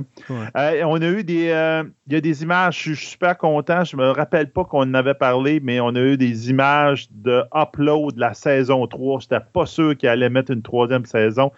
sur Amazon qui vont, ils vont sortir, la sortir le 20 octobre. Donc, j'ai très hâte. C'est une belle petite série de comédie qui se passe dans l'univers virtuel, donc c'est bon. Puis, la dernière petite nouvelle, puis ça, c'est triste dans un sens. J'ai l'impression que les, grèves qui nous, en ce moment, là, Netflix ne travaillerait plus du tout, mais arrêterait complètement de tout l'ouvrage sur The Bride of Frankenstein. The Bride qui était la série qui devait, ben, le film qui devait The Bride of Frankenstein avec Kristen Bale. Ben, c'est-tu moi ce que j'ai découvert? J'ai découvert sur cette nouvelle-là, bon, c'était le deuxième film de eh Maggie euh, Gyllenhaal, qui, euh, qui, est une actrice, mais qui a décidé de se lancer en réalisation de films. Euh, d'ailleurs, son premier film, c'était The Lost Daughter, que j'ai trouvé excellent, qui avait été fait en 2021. Là, elle, elle faisait le remake du film de 35, puis elle avait embauché, là, c'était confirmé, Christian Bale faisait le Dr. Frankenstein. Oui. Penelope Cruz avait été signée pour faire la Bride. Mm-hmm. Et son mari, Peter Sasgard, devait également faire partie de la distribution. Et connaissant la face de Sasgard, ça m'aurait vraiment pas surpris qu'il soit Frankenstein. Ben, je parle le monstre, là. Donc, c'est pas le projet n'est pas fini, c'est juste que Netflix, eux autres, ont dit ben écoute, à cause de la grève, euh, on, tablette ça. On, tablette ça, mais ils ont donné quand même euh, le droit à Gyllenhaal de d'aller magasiner ailleurs. Et je pense que c'est un beau projet. Je trouve que c'est une erreur de la part de Netflix de mettre ce projet-là sur les tablettes ou d'abandonner le projet parce qu'avec la distribution que tu as là, ça, surtout avec Christian Bale, ça a ramené beaucoup de monde. Oui, non, c'est ça. Ben, tu vois, c'est toutes des affaires de même qu'avec les grèves des scénaristes, la grève des acteurs, ça, ça va détruire plein de beaux projets de même qu'il aurait dû voir le jour, puis que ça aurait été des belles affaires, puis ça fait pout, pout, pout. Mais euh, moi, je désespère pas. Je pense qu'il y a un autre poste qui va être intelligent qui va aller racheter ça. Moi, je continue à dire que Peacock, c'est à eux qu'appartenait le Bride of Frankenstein. Je comprends pas d'ailleurs pourquoi Netflix faisait ça. Moi, si j'étais Hall, j'irais directement à Peacock, puis je vendrais le projet à Peacock avec Christian Bale, Penelope Cruz et euh, Sasgard. Jeez, t'as tout un trio au niveau de la distribution. Moi, ah, je pense tu peux faire du fun avec ça. Oh, certain. Puis en plus, c'était pas un film qui était. Je pense que ça coûtait pas plus que 80 millions à produire. Donc, c'est pas une grosse production tant que ça. Je pense qu'effectivement, on pourrait se permettre de le faire du côté de Peacock et de Universal. Euh, moi, je finis avec Beetlejuice 2, des petites nouvelles là-dessus, parce qu'il y a une série de vols mystérieux qui ont été constatés sur le plateau de tournage juste après le début de la grève des acteurs. Euh, puis on parle pas de, petites affaires, on parle de décors majestueux, dont une énorme chaise. Euh, puis imaginez les décors de Beetlejuice. Là, vous avez juste à reprendre le film original avec, euh, de Tim Burton en 88 avec, avec Michael, Michael Keaton. Puis je m'excuse, là, mais il y, avait une espèce de chaise là, avec les bras tordus puis tout le kit. Ben des décors là, juste remarquables. Bien, il y a eu plein de choses comme ça qui ont été volées euh, sur le plateau de tournage. Il y a une, une sculpture d'or abstraite qui pesait 70 kg euh, qui était une sorte de main bicornue à neuf doigts qui a été volée sur le Oui, mais je pense que c'était celle qui était à l'extérieur de la maison. Là, quelque chose, Il y a un lampadaire aussi en forme de citrouille qui a été dérobé euh, parce qu'ils ont, quand même eu des, images de ça. ça, ça s'est fait dans l'État du Vermont. Euh, donc, c'est plate parce que ça, quand on va retourner en tournage, il va, il va manquer des, articles sur le plateau de tournage. Il va falloir les refaire. Ça va retarder encore la production. Fait que je trouve ça poche. mais juste rappeler que Beetlejuice 2, qui euh, devrait normalement, en tout cas pour le moment, est encore supposé sortir le 11 septembre de l'an prochain, euh, mais qui pourrait être retardé si la grève se poursuit encore, ben, on mettait ça, ce film-là met en vedette Jenna Ortega, euh, Winona Ryder, Michael Keaton, Monica Bellucci et Catherine O'Hara. donc, c'est encore une fois Tim Burton qui réalisait Beetlejuice 2. On s'arrête le temps de chronique et on vous revient en fin d'émission avec nos nouvelles express et tout ce que Sébastien a encore eu le, courage de mettre sur X. C'est comme ça que ça s'appelle maintenant? X, ouais. n'importe quoi. Ah non, c'est Yark. Yark. Alors, sur Yark.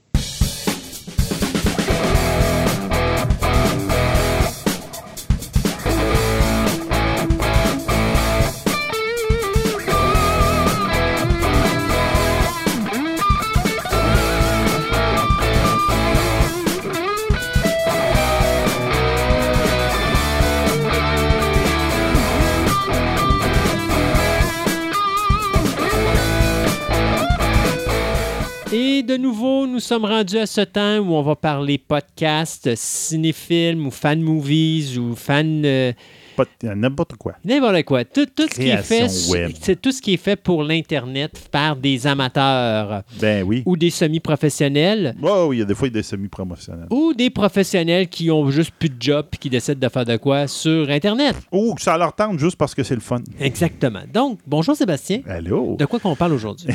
On va parler plein de choses. Ouais. Le premier a un nom totalement imprononçable. OK. Regarde, je vais faire exprès, je vais te le montrer. Euh, In a nutshell. In a nutshell. Euh, ben, pour ceux ben, qui, qui, sont amis avec moi sur Facebook, ça fait la même. Dans le temps, j'en partage deux autres. Là, c'est vraiment bon. C'est un channel euh, YouTube qu'eux autres, ils essaient d'expliquer, même si le nom on dirait un nom allemand. J'ai hmm. l'impression en consonance allemande. Mais ils font des vidéos euh, français donc, euh, c'était très intéressant. Sur la science. Oh. Donc, c'est très, très bon. Il exprime des, principes extrêmement compliqués de science-fiction ou de semi-science-fiction, beaucoup à rapport avec l'exploration spatiale, entre autres. C'est super intéressant. Entre autres, genre, il y a un épisode de 9 minutes 23, ils vont expliquer la Dyson Sphere c'est quoi une Dyson Sphere? Pour ceux qui ne le savent pas, c'est le principe dans l'idée que tu fais une, coquille autour d'un soleil pour ramasser 100% de l'énergie du soleil pour pouvoir euh, faire aller ta civilisation. Euh, on en voit un dans un épisode de Star Trek. Ils ont fait un épisode avec une Dyson Sphere. Euh, puis là, il parle, il dit bah, OK, c'est quoi une Sphere? Voici ce que. Et voici l'impossibilité de la faire. c'est comme, voici tout ce que ça prendrait comme matériau pour faire ça. Puis faire des petits, Surtout une étoile, c'est pas petit. Hein? Non, c'est ça. Donc, mettons, je pense qu'il disait que le, toutes les ressources du système solaire devraient être utilisées pour faire la, la, sphère. Donc, au bout de la ligne, tu peux plus rester là, la question est si jamais tu prends, mettons, une sphère que tu mets autour du Soleil, euh, ta sphère n'est pas transparente? Non. Non, il n'y a, plus de Fait qu'il n'y a plus de soleil? Non, fait qu'il n'y a plus de chaleur? C'est ça. Fait que de toute façon, même si tu as de l'énergie. Mais non, mais oui, ben, c'est à peu près ça, parce que sinon, si tu vis la planète, oublie ça. C'est congelé. Non, non, il n'y a plus rien. C'est oh, ça. God. Donc, c'est même une structure, à un moment donné, qui se sont demandé que dernièrement, il y avait eu quelque chose qui avait capté dans, les, euh, dans le ciel avec les télescopes, là, la NASA, etc. Puis, à un moment donné, une des hypothèses, c'est peut-être une Dyson Sphere. mais en fin de compte, ça a été prouvé que c'était pas ça. Là.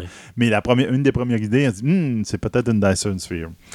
Donc, euh, puis là, ils vont parler, c'est ça, la Dyson Sphere, euh, comment construire une base sur Mars, comment on devrait procéder.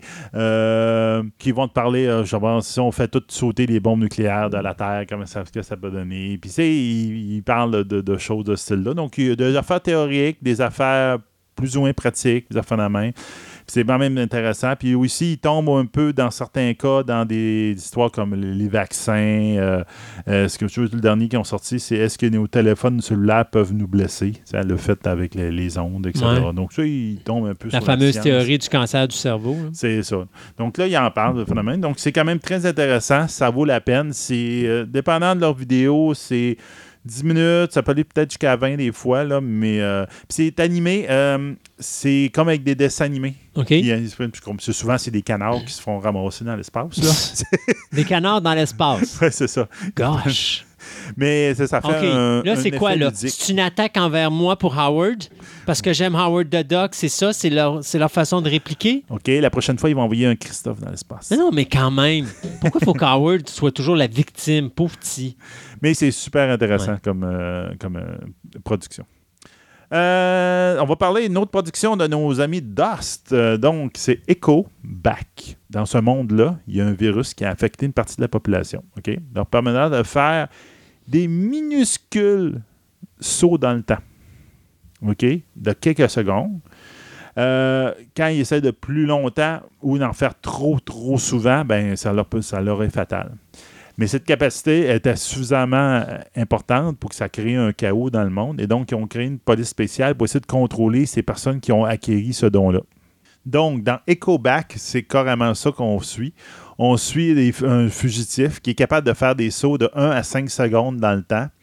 Puis qui essaie de se sauver d'un raid de police. Donc, une police qui court après. Donc, lui, avec ses sauts de 1 à 5 secondes, il se bat avec ça là, pour pouvoir. Euh. Donc, c'est un excellent film, très belle production de Dust. Encore, comme d'habitude, ils font toujours des choses super intéressantes. C'est un film qui va durer 7 minutes 40. Hey, un petit film pour toi. Hein? Holiday Fear. OK. OK. 3 minutes 50. Donc, c'est pas très long. C'est quoi, c'est quoi la période de l'année? Noël. Ouais, ça passe. Ouais. OK. Donc, dans celle-ci, on a un tueur de série qui est bien en Père Noël. oh, been there, done that. C'est ça. Qui est finalement terrassé, mais il passe par la vitre d'un deuxième étage. Oh yeah! mais tout le monde qui connaît les règles d'un film d'horreur doivent savoir. On sait que faut être sûr qu'il est mort, puis tu le tapes deux fois. ouais. puis surtout, tu te poses la question c'est qui qui va le faire? Parce que ça, c'est un couple qui s'en sort. Puis là, il dit c'est toi qui vas aller l'achever. Non, c'est toi. non, non, t'as pas besoin. Il est au deuxième étage. Ah, il, doit avoir, il doit avoir un bureau quelque part. Tu y pitches par de sa tête. C'est réglé. Donc, euh, Bill Mose euh, Picture on fait justement ce, petit film de macabre, euh, puis on jouait sur ce fait-là. Donc, on a un Père Noël qui vient de s'écrapouter en bas, puis là, tu dis, hmm, c'est qui qui l'achève, puis le, couple se dispute un peu savoir c'est qui qui va l'acheter. Euh, faut rester jusqu'à la fin. Si quelqu'un joue au quilles, tu prends la boule, tu t'en vas sur ton patio deuxième, puis tu laisses tu vises bien comme il faut, puis tu laisses la boule aller jusqu'en bas. Normalement, ça devrait régler le problème. Ça devrait être correct. Tu n'as pas besoin de mettre ta vie en danger. Donc, c'est humour noir. Euh, ça devra plaire à plein de monde. Au moins, euh, surtout. Oui, c'est toi surtout. Il faut rester jusqu'à la fin du, du court-métrage, parce qu'à la fin, on a un teaser du possible Holiday Fear Oh, bon. Donc, c'est quoi, comme dans les films des Vengeurs, c'est pendant le générique? Ouais, c'est ça. Hmm. Donc, ils ont décidé de faire ça de même. Regarde, on verra bien. Hein. Euh, ah oui, on va parler de celui-là. Euh, live action euh, d'Akira, on sait que ça s'en vient. Oui. Ça en parle depuis je ne sais pas combien d'années. Oui, ça très longtemps. ben, à un moment donné, on va peut-être finir par l'avoir. Ouais, check bien ça, ça va tout déballer. On va avoir une série d'animations en, animé, en même temps, ça va avoir un film. Tout va arriver tout en même temps. Tout en même temps, puis ils vont tous se contredire. Puis là, on va tout écœurer parce qu'on va avoir trop d'Akira. ça. Donc, euh, ce court-métrage, euh, il y a un court-métrage de 3 minutes 59 qui a été fait, qui est un hommage à Akira mhm. par le producteur Guyen Han Guyen. OK. On s'entend que ses parents, ils sont pas trop compliqués à vie. Ils ont pris leur nom de famille et puis ont mis un Han à la fin. C'est bien. Bon, en tout cas, c'est pas trop compliqué. Non, non, c'est pas compliqué pas tout. C'est ça. Euh, dans ce court-métrage-là, ils reprennent beaucoup de scènes du, film culte Akira. Euh, qui, en fin de compte, Akira, pourquoi qu'on en parle tant que ça, c'est en fin de compte, c'est ça qui a parti la grosse mode des animés en Amérique. Oui. C'est ça qui a fait. Mais la euh, majorité des gens, moi inclus, quand on a connu l'animé japonais, c'est par Akira, qu'on l'a fait. On a vu Akira, on a fait mais qu'est-ce que c'est ça, ce genre de film-là? Puis là, tu t'apprends. Ouh, il y en a plein là-bas. Donc là, avec ça, on est parti. Donc, on, le film est composé de plusieurs scénettes qui reprennent des éléments clés euh, très forts du film, entre autres, sous la forme un peu d'un trailer. C'est extrêmement bien fait, mais l'effet saccadé des scènes, d'un genre qui saute d'une scénette à l'autre, ça ne donne pas beaucoup le temps de bien apprécier les scènes. C'est comme, ils durent quelques secondes chacune. Donc là, tu dis, Coudon, tu as fait un bel effort, tu as fait beaucoup de bel effets, tu as fait un bel ouvrage, montre-le nous un petit peu plus. C'est comme, arrête de shifter à une autre scène, puis à une autre scène, puis à une autre scène.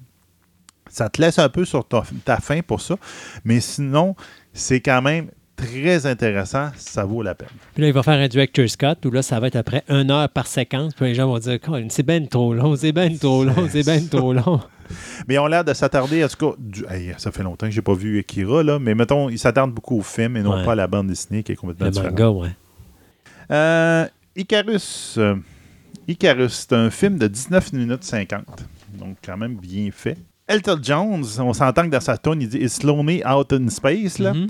Ben, ça peut être encore moins quand même si on est des membres de la famille qui sont avec nous autres. C'était quoi? C'était Rocketman, sa chanson Ouais, je pense que c'est Rocketman.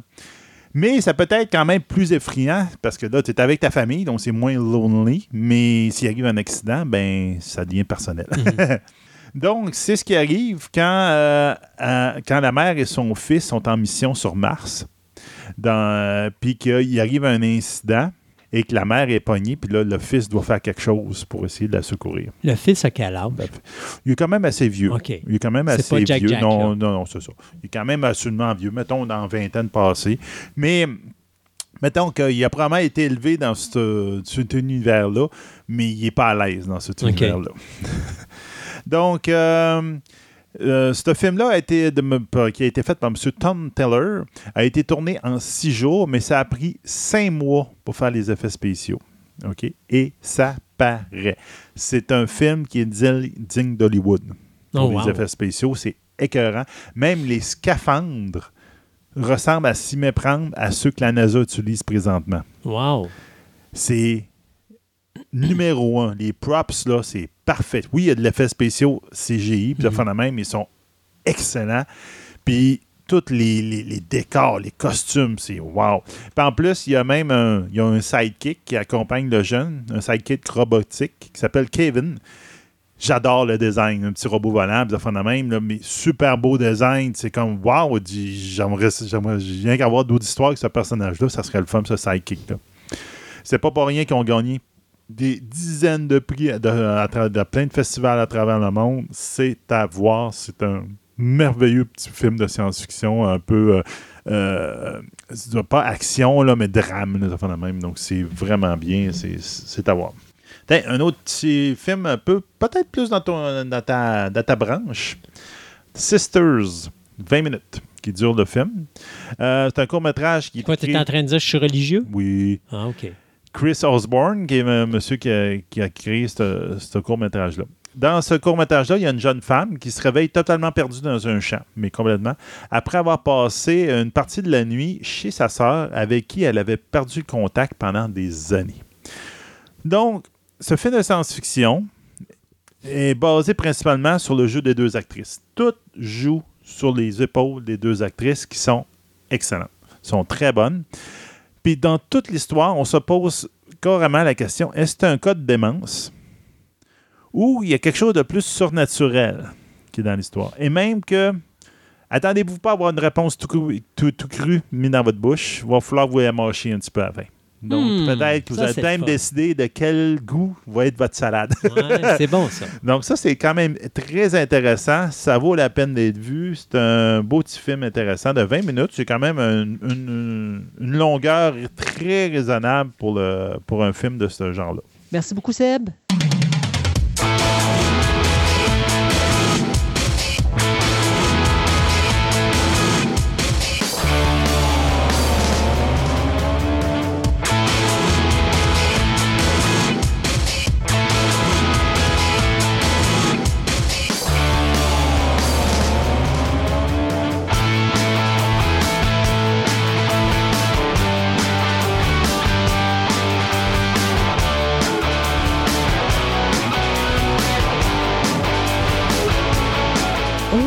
Déjà parlé des dieux égyptiens et des dieux euh, romains et des choses comme ça, mais on n'a vraiment jamais touché à cette mythologie qu'est la mythologie égyptienne et Andréane a décidé de nous faire un tour de piste aujourd'hui. Bonjour Andréane. Bonjour. Donc, la mythologie égyptienne. Yes. Alors, comme dirait Obélix, elle a un beau nez. de Cléopâtre, bien sûr. Bien sûr. Euh, donc, oui, la mythologie égyptienne, c'est quelque chose qui m'a toujours passionnée, même depuis que je suis toute petite. Euh, voir les hiéroglyphes, euh, voir tous les les différentes euh, dieux qui des fois sont moitié euh, animal, moitié homme ou des fois complètement euh, homme. C'est quelque chose de super intriguant. J'avais même un jeu qui s'appelait, si je me rappelle bien, écoute, un jeu d'ordinateur dans le temps que les CD c'était neuf, c'était nouveau. Là. qui s'appelait Time Lapse de mémoire et c'était au travers des pyramides égyptiennes Inca. On se déplaçait un petit peu partout. C'est super intriguant. Mais écoute, je pense que, soyons honnêtes, dans toute l'évolution humaine, je pense que, en tout cas, moi également, celle que je trouve la plus passionnante, c'est celle de l'Égypte. Euh, mm-hmm. Surtout pour tout ce qu'ils ont construit, tout ce qu'ils ont fait, et surtout, justement, euh, ce visuel qu'il y a où est-ce qu'on mélange continuellement les animaux avec l'être humain. Euh, il y avait une philosophie euh, qui, est, qui est vraiment spéciale et que je te dirais que la, seule, je te dirais, culture que je vois qui se rapproche de ça, c'est la culture autochtone. Oui, en effet. Mm. Où est-ce qu'ils sont très près de, de tout ce qui leur entoure les Égyptiens étaient, c'était un peuple euh, agricole, c'est-à-dire qu'ils faisaient quand même de l'agriculture et leur agriculture, en fait, leur vie tournait alentour, veut, veut pas, du Nil, euh, des, des crues du Nil. Donc, tout ce qui est euh, le cycle de, soit le cycle annuel, le cycle de la vie, tout tourne, eux autres, alentour de, de, je l'ai dit, des différents cycles. Puis ils sont super proches de tout ce qu'il y a alentour d'eux autres, entre autres, à cause du Nil. Parce que si le, si le Nil n'avait pas des cycles annuels d'inondation, bien, ils n'auraient jamais survécu. Puis, ce qui est. Euh, puis pourquoi que jusqu'à aujourd'hui, ça s'est rendu jusqu'à nous, en fait, c'est grâce aux artistes égyptiens. Les artistes égyptiens avaient un. Euh, un talent assez exceptionnel parce que c'est un peu grâce à eux parce qu'ils ont réussi à simplifier, euh, dégager l'essence des choses, si on peut dire, puis tout réduire à une espèce de forme essentielle intemporelle parce que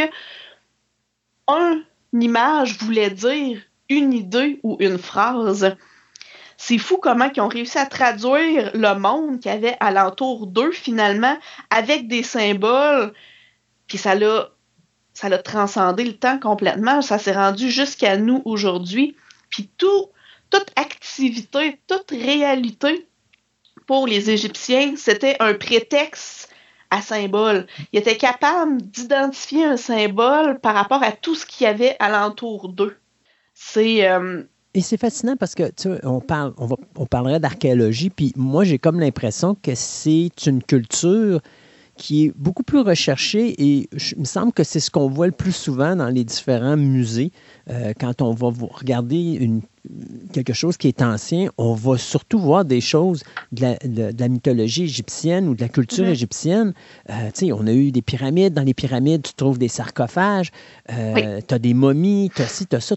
on dirait que tu as une multitude de choses qui nous ramènent à cette culture-là égyptienne, ce qui la rend vraiment euh, non seulement extrêmement intéressante, mais aussi extrêmement mystérieuse. Oui, puis les Égyptiens ont été un peu les premiers à avoir utilisé des noms particuliers pour désigner leurs dieux, hmm. les premiers à avoir consacré des hôtels, des statues, des temples, euh, sculpté des animaux. Bon, le, le, Panthéon ne se limite pas juste à 12 dieux, là, il est beaucoup, beaucoup plus vaste que ça, mais c'est tellement vaste et complexe, ça a évolué au cours du temps, mais c'était toujours des cultes euh, à certains dieux, puis ça touchait pas juste, euh, exemple, la haute classe. Tout le monde participait à ces cultes-là. Tout le monde euh, parlait de la, la mythologie. Les gens vivaient par la mythologie. C'est pour ça que ça a passé aussi autour du temps, euh, au, au, travers du temps, puis que c'est euh, ça s'est rendu jusqu'à nous. Euh, c'est c'est fou. Moi, moi ça m'a toujours passionné. Puis de voir, exemple, une, une, déesse, bon, exemple, je dis n'importe quelle, mettons, Bastet, ben, des fois, tu la voyais, était représentée, bon, comme une femme au complet, mais des fois c'était un corps de femme avec euh, une tête euh, de chatte. Euh, des fois c'était une chatte qui, qui allaitait une portée de chaton parce que c'est la déesse de la, de la fertilité.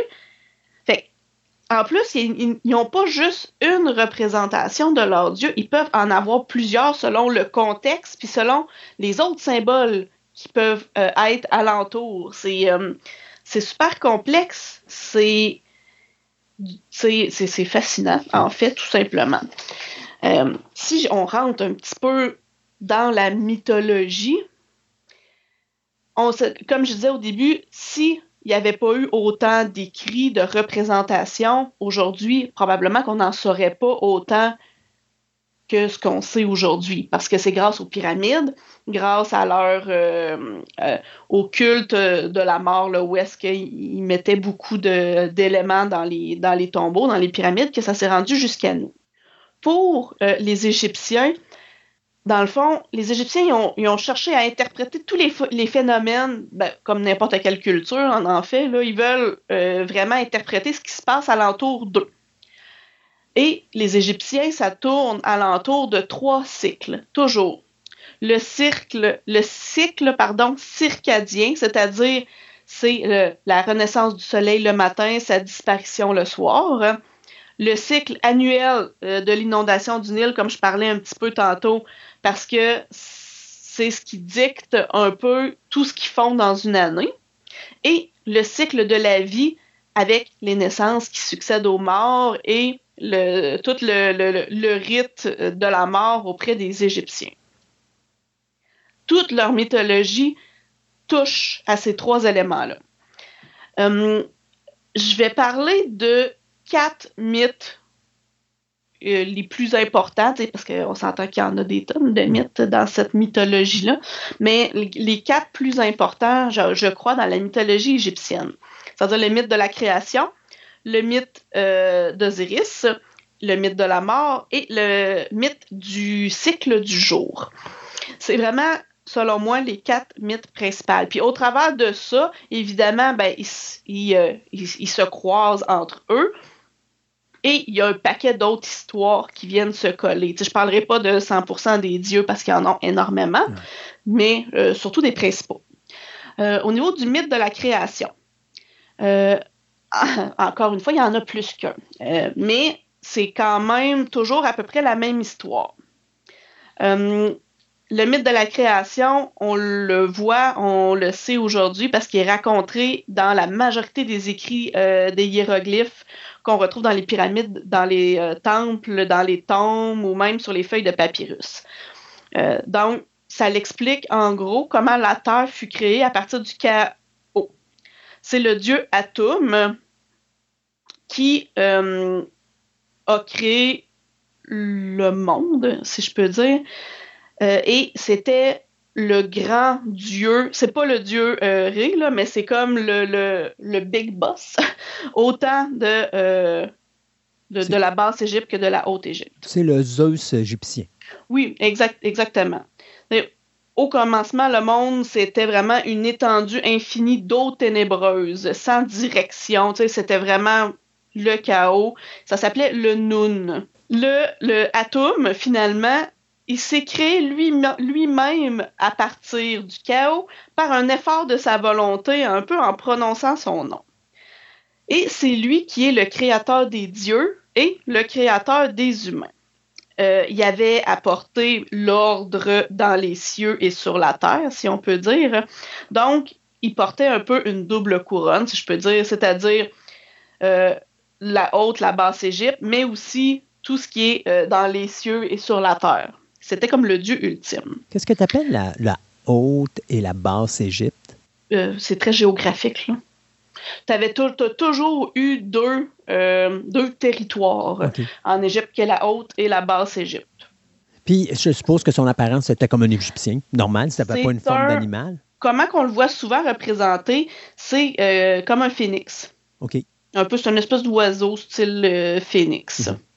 Ou, oui, encore une fois, il y a comme une espèce de dualité partout. On peut le voir comme ça ou comme euh, un homme aussi qui porte bon, euh, une couronne puis qui a le, divers symboles qui sont toujours là, le genre le sceptre et l'encre, qui est l'espèce de signe qu'on voit un petit peu partout, euh, qui ressemble un peu à comme une boucle.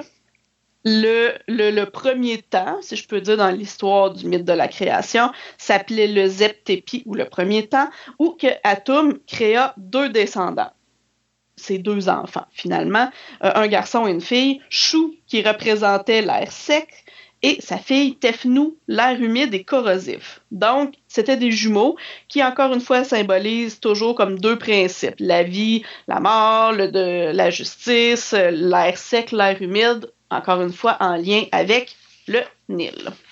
les jumeaux euh, séparèrent le ciel des eaux et donnèrent naissance à des enfants nommés Geb, qui est la terre sèche, et Nut, le ciel. Et Atum fut, euh, tantôt je pense que j'ai dit l'inverse, mais je m'étais trompé, là, c'est bel et bien Atum qui est connu aussi sous le nom du dieu Ré, qui est le dieu soleil, car c'était le premier. Je, pense vraiment que j'ai dit l'inverse tantôt par erreur.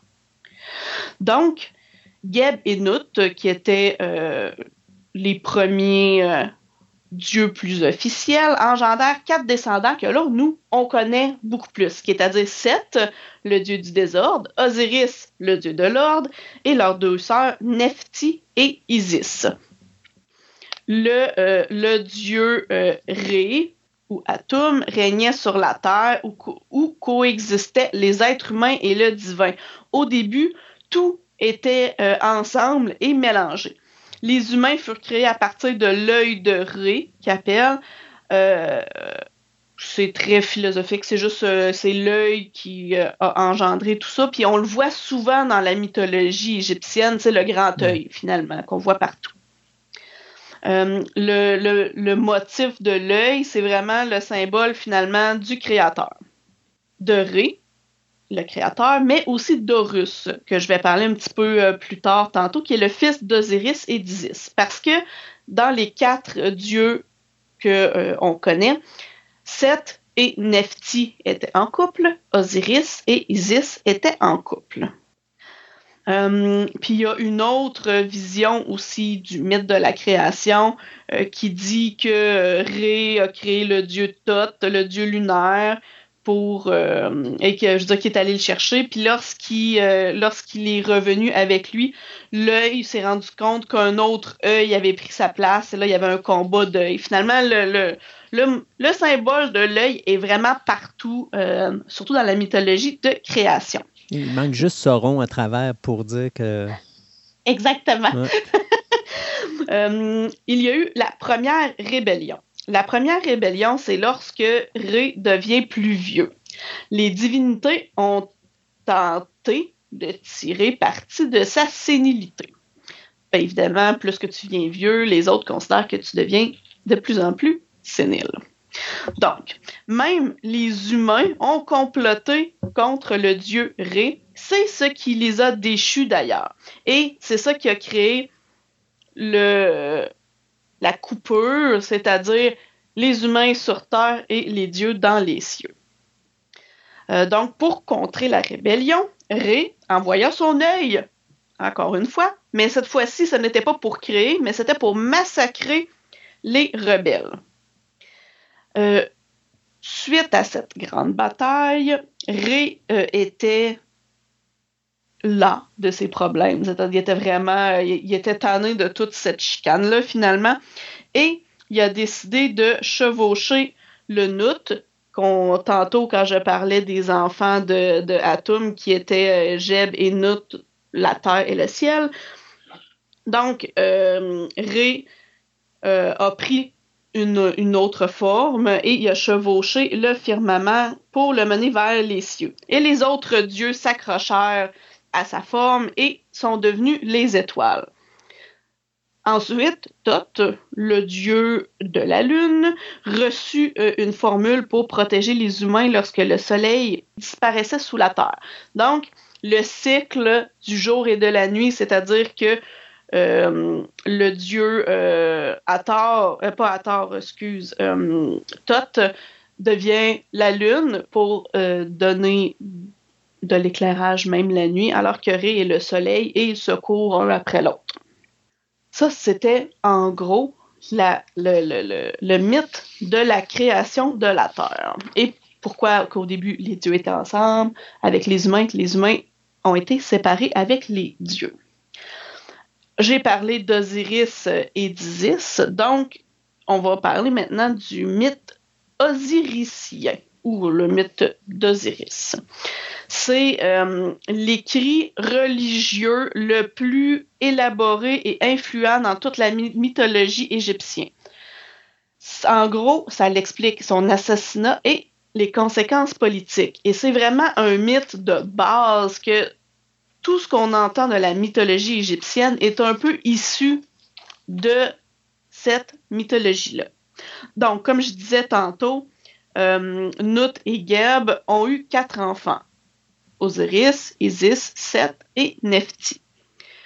Lorsque euh, le, père, euh, voyons, Nut a, eu ses enfants, il a réalisé que Osiris était parfait et il a décidé de donner son trône un peu de la terre à son fils. Donc, prenant la suite de son père, Osiris a régné sur l'Égypte. Donc, Osiris incarne vraiment le pouvoir politique bienfaisant qui suit euh, la justice enseignée par les sages, vraiment le Dieu bon ou le roi bon pour tous. Euh, au contraire, Seth, qui lui était son opposé, si je peux dire, est étroitement associé plutôt à la violence, au chaos. Il est le rebelle, l'ennemi à terrasser. Donc, la bataille un peu entre Osiris et Seth symbolise la lutte contre, euh, entre, je veux dire, l'ordre et le désordre, la perturbation de la vie par la mort. En gros, c'est Seth euh, qui s'est euh, battu avec Osiris et qui l'aurait tué. En gros, Seth a essayé de se venger parce que Osiris euh, lui aurait porté un coup un jour et lui était très, très, très. Euh, il voulait euh, se venger. Donc, Seth a mis à jour un piège, c'est-à-dire qu'il a fabriqué un magnifique sarcophage et il a offert aux trois autres dieux, Osiris, Isis et Nephti, de se coucher et celui qui est le plus à l'aise à l'intérieur, ben, il va lui donner ce sarcophage-là. Bon, bien sûr, le sarcophage a été fait sur les grandeurs exactes d'Osiris, donc Osiris s'est trouvé à être le plus confortable. Donc, dès qu'il s'est couché dans le, le, sarcophage et qu'il a dit qu'il se sentait particulièrement bien, Seth a fermé le couvercle du sarcophage et l'a envoyé dans le fleuve. Et il aurait été finalement, il se serait noyé. C'est une. Il y a deux versions. Soit qu'il se noie et il explique que c'est. Euh, on explique, je veux dire, que c'est euh, pour ça que euh, dans la croyance égyptienne, les noyés sont des êtres sacrés qu'il faut bien s'occuper d'eux. Et l'autre version, c'est que quand le couvercle sarcophage s'est refermé, ça l'aurait en plus démembré son corps et que euh, Seth, fou de rage, s'est acharné finalement sur le corps de son frère et aurait dispersé les morceaux à travers toute l'Égypte au grand complet. Suite à ça, Isis était euh, inconsolable, elle était triste euh, et elle a décidé de faire une quête pour retrouver tous les morceaux du corps de son mari. Donc, euh, elle a réussi après 80 euh, ans de réussir à trouver tous les morceaux. Pendant ces 80 ans-là, Seth, bien sûr, a assumé euh, la royauté. Et, pendant tout ce temps-là, Isis a fini par retrouver tous les morceaux du corps de son mari avec l'aide de sa sœur. Parce que Nephti était, oui, la femme de Seth, mais en même temps, comme était la sœur d'Isis, elle l'a aidé à retrouver tous les morceaux. Donc, une fois qu'ils euh, ont trouvé tous les morceaux d'Osiris, euh, ils ont momifié le corps d'Osiris avec l'aide des autres divinités. Est-ce que c'est de là que vit, parce on parle de sarcophage, on parle de, de momification. Est-ce que ça existait avant ça du côté humain ou est-ce que techniquement, ça vient de cette légende-là, le fait qu'on met les, corps dans des sarcophages ou qu'on momifie les personnes? Ça vient de là. Ben, c'est l'explication du pourquoi qu'on momifie les corps. Oui, c'est ça. Euh, c'est euh, Thoth et Anubis qui sont deux autres dieux, qui est le dieu euh, Thoth, oui, c'est lui qui a bon, la lune, comme je disais tantôt, mais c'est aussi lui qui a un grand, grand, grand pouvoir de guérison, et Anubis, qui est le dieu de l'embaumement et des rites funéraires. Donc, ces deux dieux-là ont aidé Osiris, euh, Isis, pardon, à embaumer Osiris. Osiris est donc devenu la première momie. Euh, et vraiment la base, comme ce qu'on vient de dire, du mythe euh, des pratiques de l'embaumement. En gros, l'embaumement, ça vise à prévenir et inverser la putréfaction des cadavres après le décès. De là qu'aujourd'hui, quand on retrouve des momies, à part qu'elles sont desséchées, elles ne sont pas euh, décomposées. Tout est encore là. Donc, une fois qu'ils ont euh, terminé le, le, rite d'embaumement, Osiris serait revenu à la vie. Euh, comme il a réussi à surmonter la mort, Osiris et Isis, suite à ça, ils ont réussi à engendrer un enfant qui s'appelle Horus. Donc, Isis, qui est enceinte, elle essaie de se cacher de Seth parce que finalement, son enfant, c'est une menace pour Seth parce que il aurait droit au trône en étant le descendant direct d'Osiris. Ce qu'on voit beaucoup dans les films euh, de cette époque-là, où est-ce que, même du côté des Romains, où est-ce que tu as, mettons, quelqu'un qui est euh, euh, le César, et là, soudainement, par en arrière, tu as un fils, et puis là, il faut que tu extermines le fils. Ça a été la même chose du côté de Jésus-Christ, où est-ce que quand on savait que Dieu s'en venait, envoyait son, euh, son, son, fils sur terre, on avait massacré tous les enfants, donc je suppose qu'on a dû faire la même affaire avec Horus. Ben, c'est ça. Il, il, euh, Seth l'a cherché. Hmm.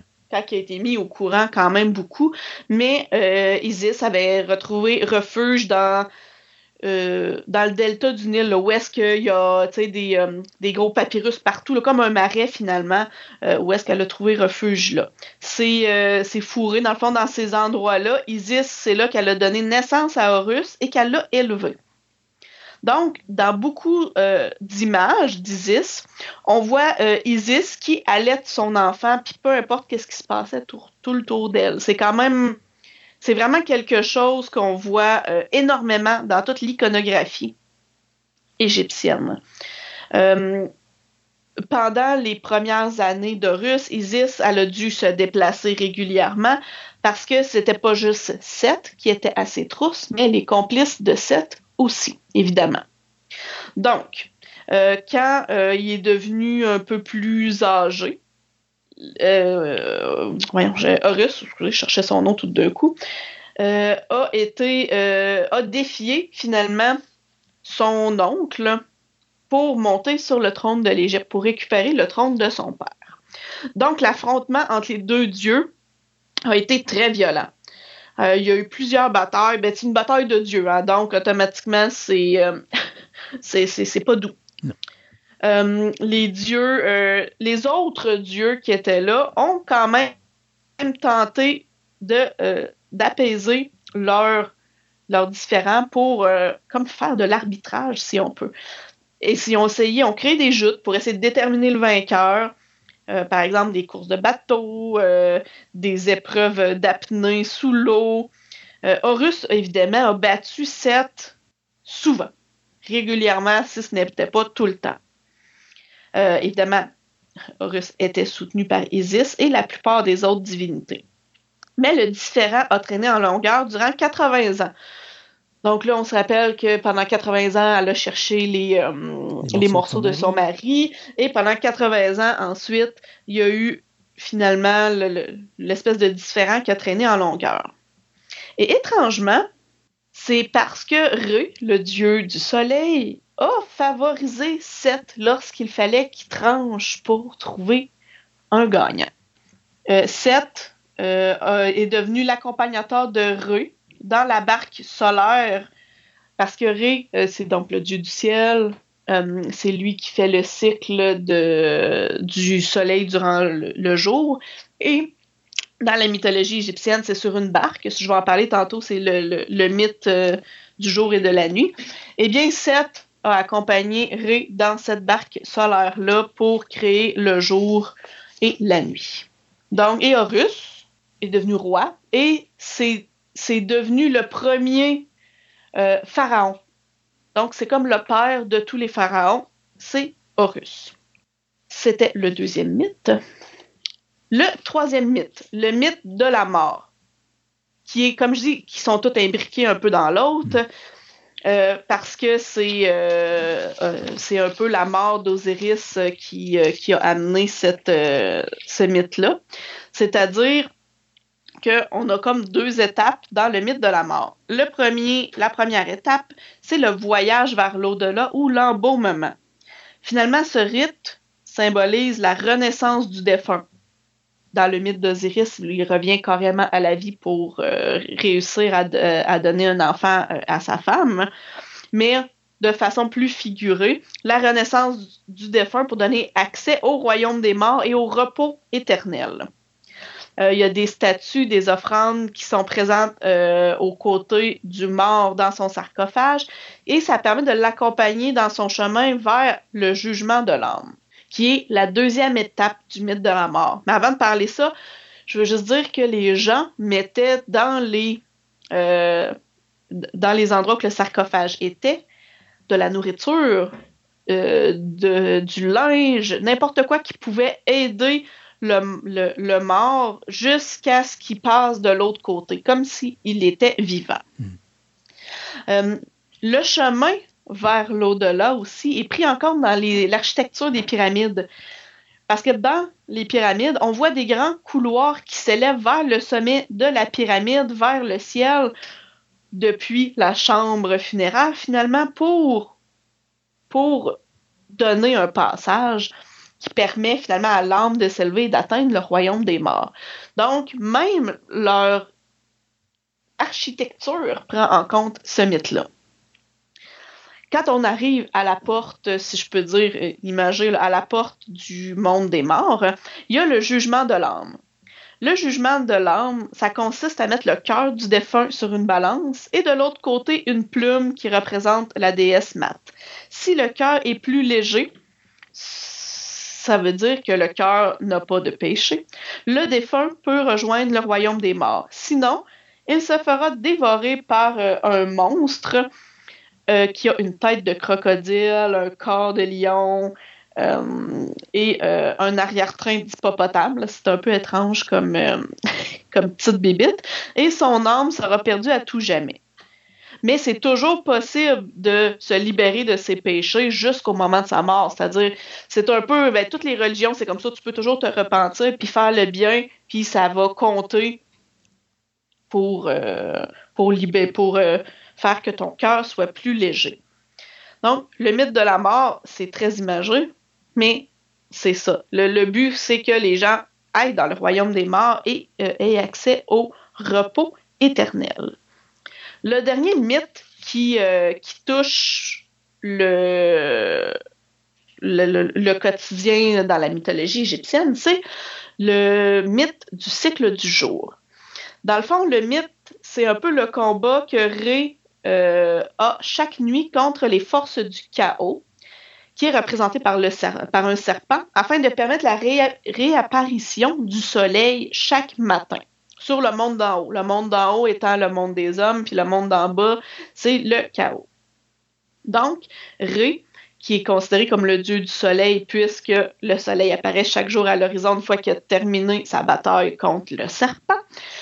Euh, au cours de, euh, de la nuit, à chaque nuit, Ré traverse 12 portes qui correspondent aux 12 heures de la nuit. Donc, pour eux, c'est de 5 heures du soir à 5 heures du matin dans le monde souterrain il doit déjouer tous ces pièges-là pour revenir dans le monde d'en haut. Et c'est imagé par... Euh, il est dans une barque sur une rivière et il faut qu'il traverse la rivière à chaque nuit.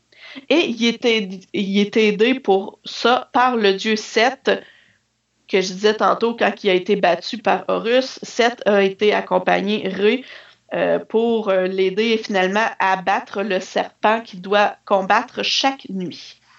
Et on retrouve également aussi la notion des douze portes euh, au sein des pyramides, parce que le couloir qui mène au sarcophage, la majorité du temps, il est constitué de douze comme encadrement de portes, là, 12 arches qui correspondent à chacune des heures de la nuit.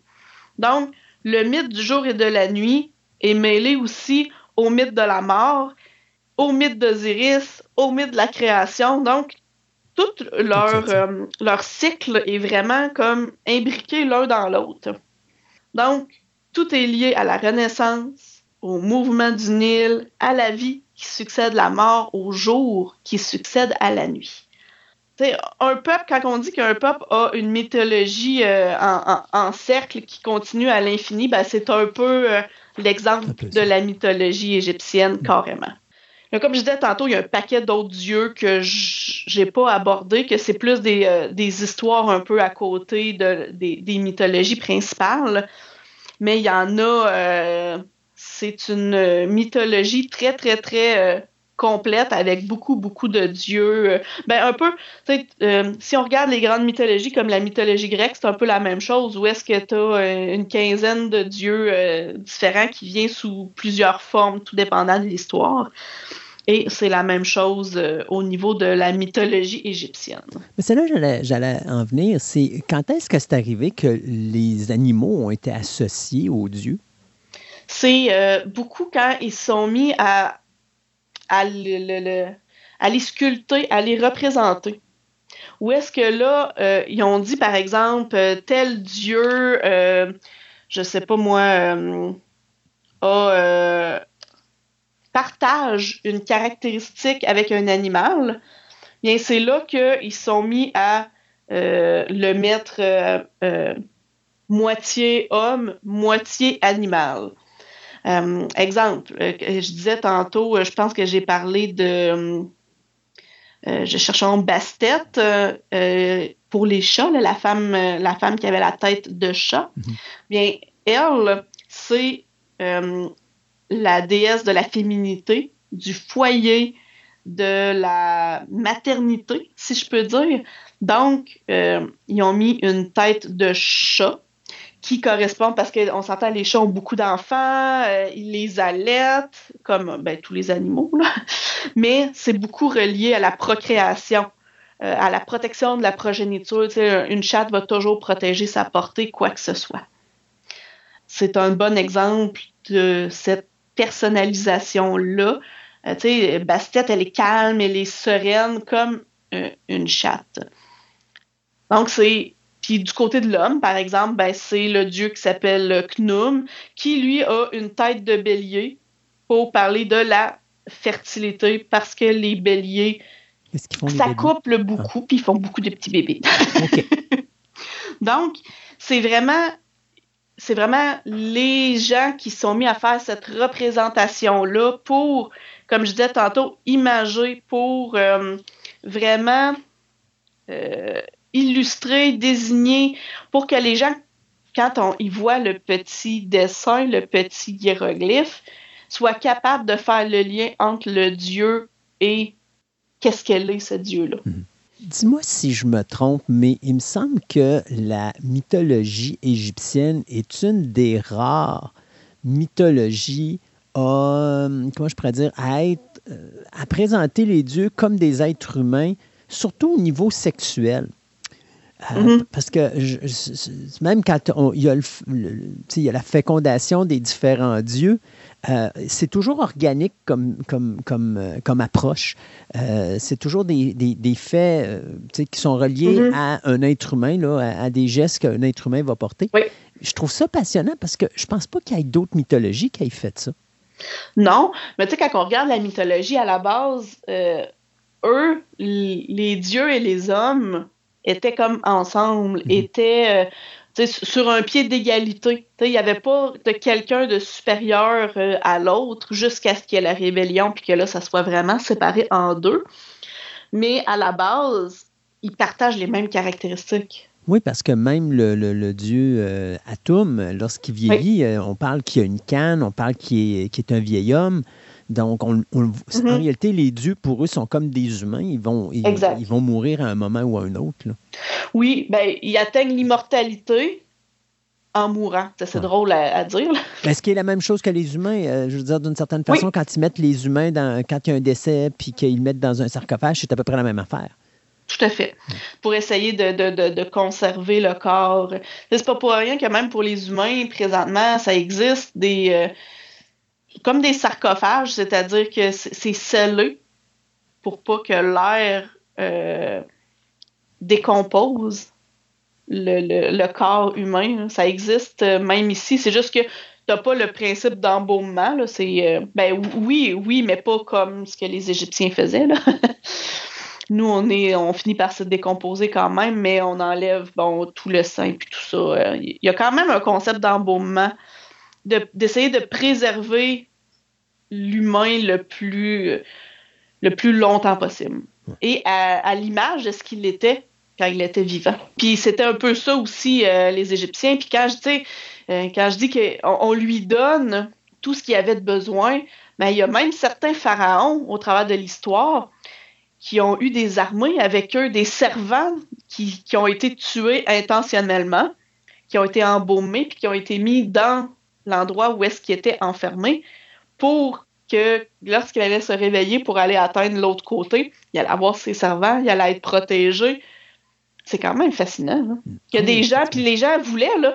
Tu sais, c'était pas. Euh, les gens se sauvaient pas, c'était pas une punition de mourir pour être embaumé avec ton pharaon, c'était un honneur. Oui, ben c'est ça. Puis d'ailleurs, euh, normalement, tu avais même des. Euh, si je me trompe pas, tu avais des pharaons que quand ils étaient, qui, étaient, qui mouraient puis qu'on le mettait dans un sarcophage, tu avais dans l'emplacement où on mettait son sarcophage d'autres sarcophages pour des, les personnes les plus importantes à ses côtés.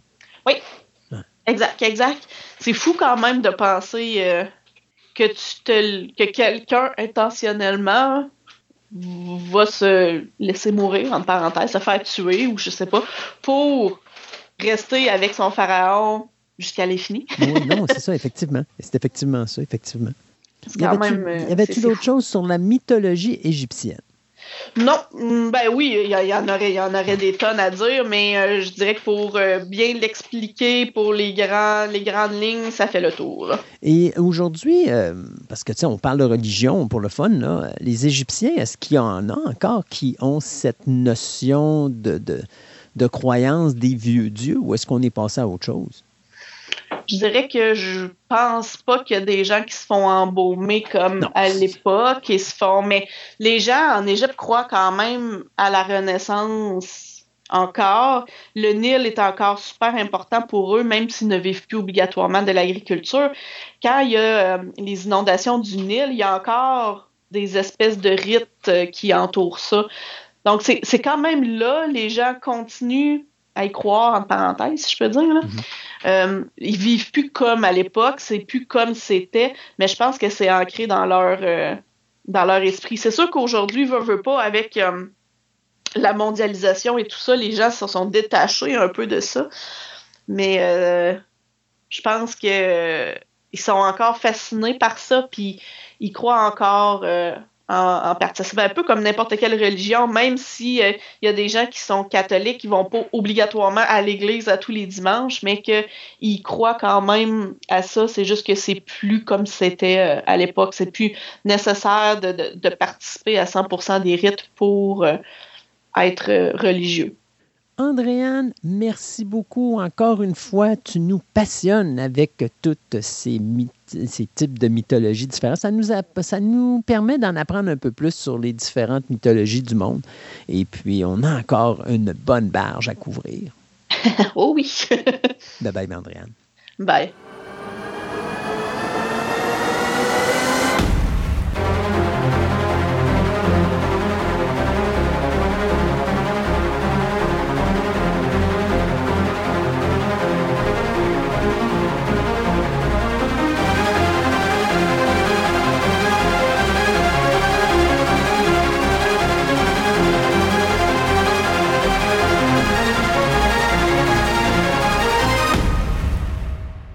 Aujourd'hui, nous avons une grande première à Fantastica, puisque nous avons une nouvelle chroniqueuse ou un nouveau chroniqueur, dépendant de ses humeurs puis de quel pied euh, ce chroniqueur ou cette chroniqueuse va se lever le matin. Euh, mais on va l'appeler GPT. Donc, vous aurez deviné qu'on vous avait dit qu'on allait essayer de faire une chronique avec l'intelligence artificielle. C'est fait. Fantastica est probablement le premier podcast euh, à ce genre de choses, c'est-à-dire d'inclure dans son équipe un chroniqueur ou une chroniqueuse euh, intelligence artificielle. Donc, euh, qu'est-ce qu'on va faire avec cette chronique-là? Bien, on va faire des chroniques à droite et à gauche dans différents sujets. Et c'est ChatGPT qui va tout simplement euh, répondre à nos questions. Bien sûr, vous devinerez que nous, c'est fait à l'avance, c'est préenregistré, donc on va s'assurer que les réponses qu'elle donne, ça a du bon sens. Mais bon, rendu là, c'est la faute à Sébastien si ça va tout croche. Donc, bien sûr, il faut comprendre que c'est une intelligence artificielle qui vous parle. Donc, présentement, on a décidé que comme on était des vrais machos, on a pris une voix de femme. Euh, on trouve qu'on n'a pas assez de femmes sur le show, alors on en a rajouté une. Euh, mais faire sa part, euh, vous allez voir que ça a une petite voix robotique un petit peu, tout à fait normale. On n'a pas mis trop comment je pourrais dire, d'émotion dans sa voix parce qu'on voulait pas. on veut que ça reste quand même quelque chose d'artificiel de robotique. Effectivement, parce que ce n'est pas un être humain normal. Euh, et puis, je voudrais rassurer tous mes chroniqueurs de l'émission, non, vous ne perdrez pas votre place. Nous ne sommes pas à Hollywood. Ici, vous n'avez pas à faire la grève euh, pour garder vos jobs. Vos jobs sont garantis et assurés ici à Fantastica? Je vous remplacerai pas toute la gang par euh, ChatGPT, mais je trouvais le concept original. Puis, bon, écoutez, on, on, va parler de cette première chronique qu'on a décidé de faire parce que c'est sûr qu'avec Pascal, qui est notre historien euh, de l'émission, c'est un petit peu difficile parce qu'il est super chargé d'ouvrages. Alors, j'essaie le plus possible d'avoir comme un deuxième chroniqueur qui peut aider euh, le premier chroniqueur principal. Sauf que le problème au niveau de l'histoire, c'est pas facile. Fait je me suis dit, ChatGPT pourrait nous aider avec euh, quelques moments importants de l'histoire. Et j'ai décidé de commencer par ce qui est considéré comme étant probablement le pire tremblement de terre de l'histoire de l'Amérique du Nord. Un tremblement de terre qui a détruit pratiquement à 100% une ville nord-américaine. Je pense qu'elle a été détruite jusqu'à 80% cette ville-là. Euh, par chance, elle a été reconstruite. C'est devenu une des plus belles villes euh, de la Californie. On parle ici, bien sûr, de San Francisco et l'année est 1906.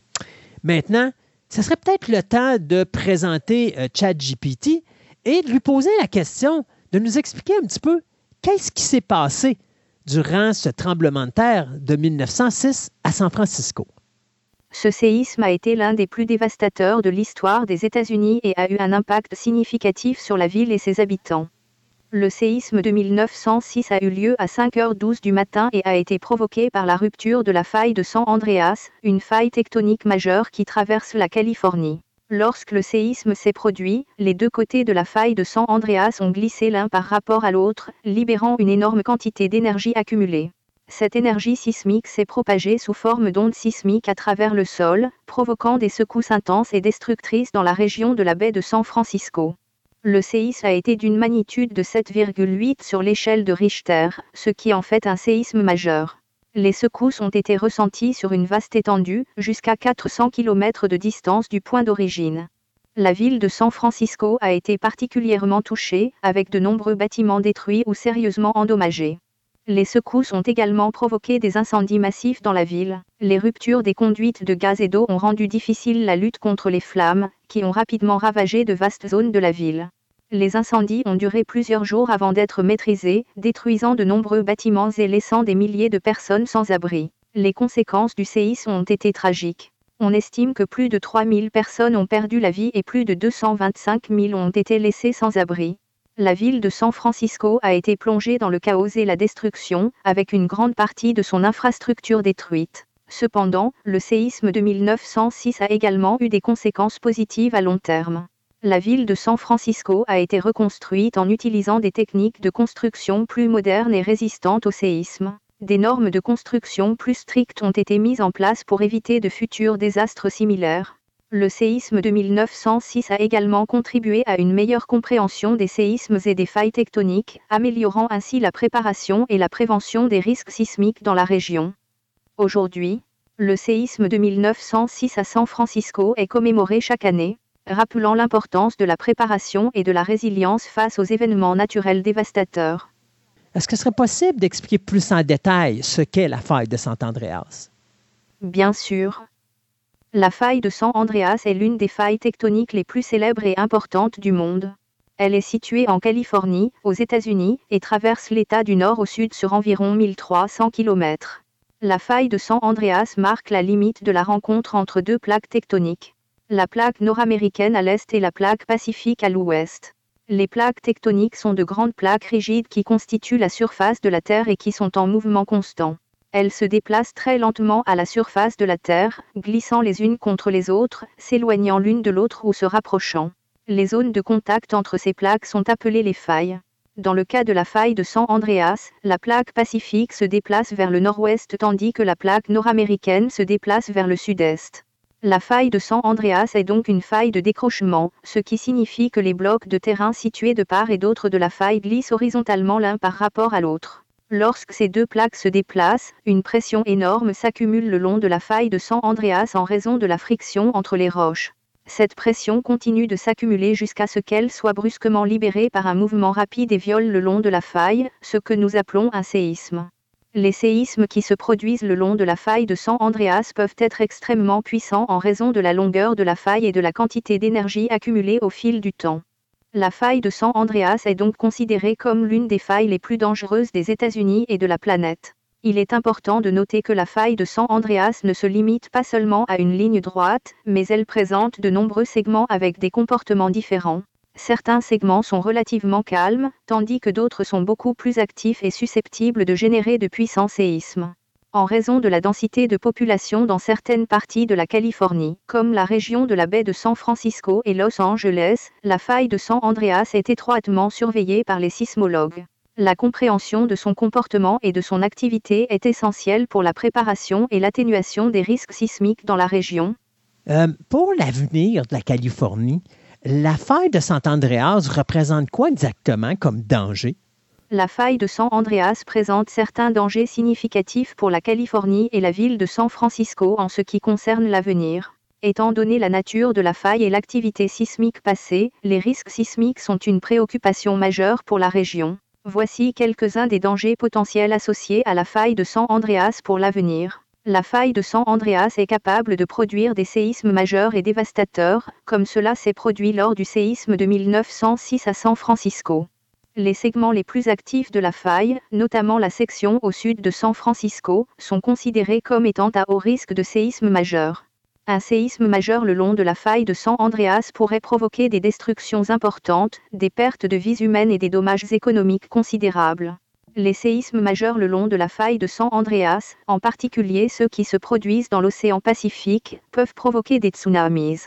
Si un séisme important provoque un déplacement brusque du fond marin, cela peut générer des vagues de tsunamis potentiellement destructrices qui pourraient menacer les communautés côtières de la Californie. Les séismes peuvent déstabiliser les pentes des collines et des montagnes, entraînant des glissements de terrain.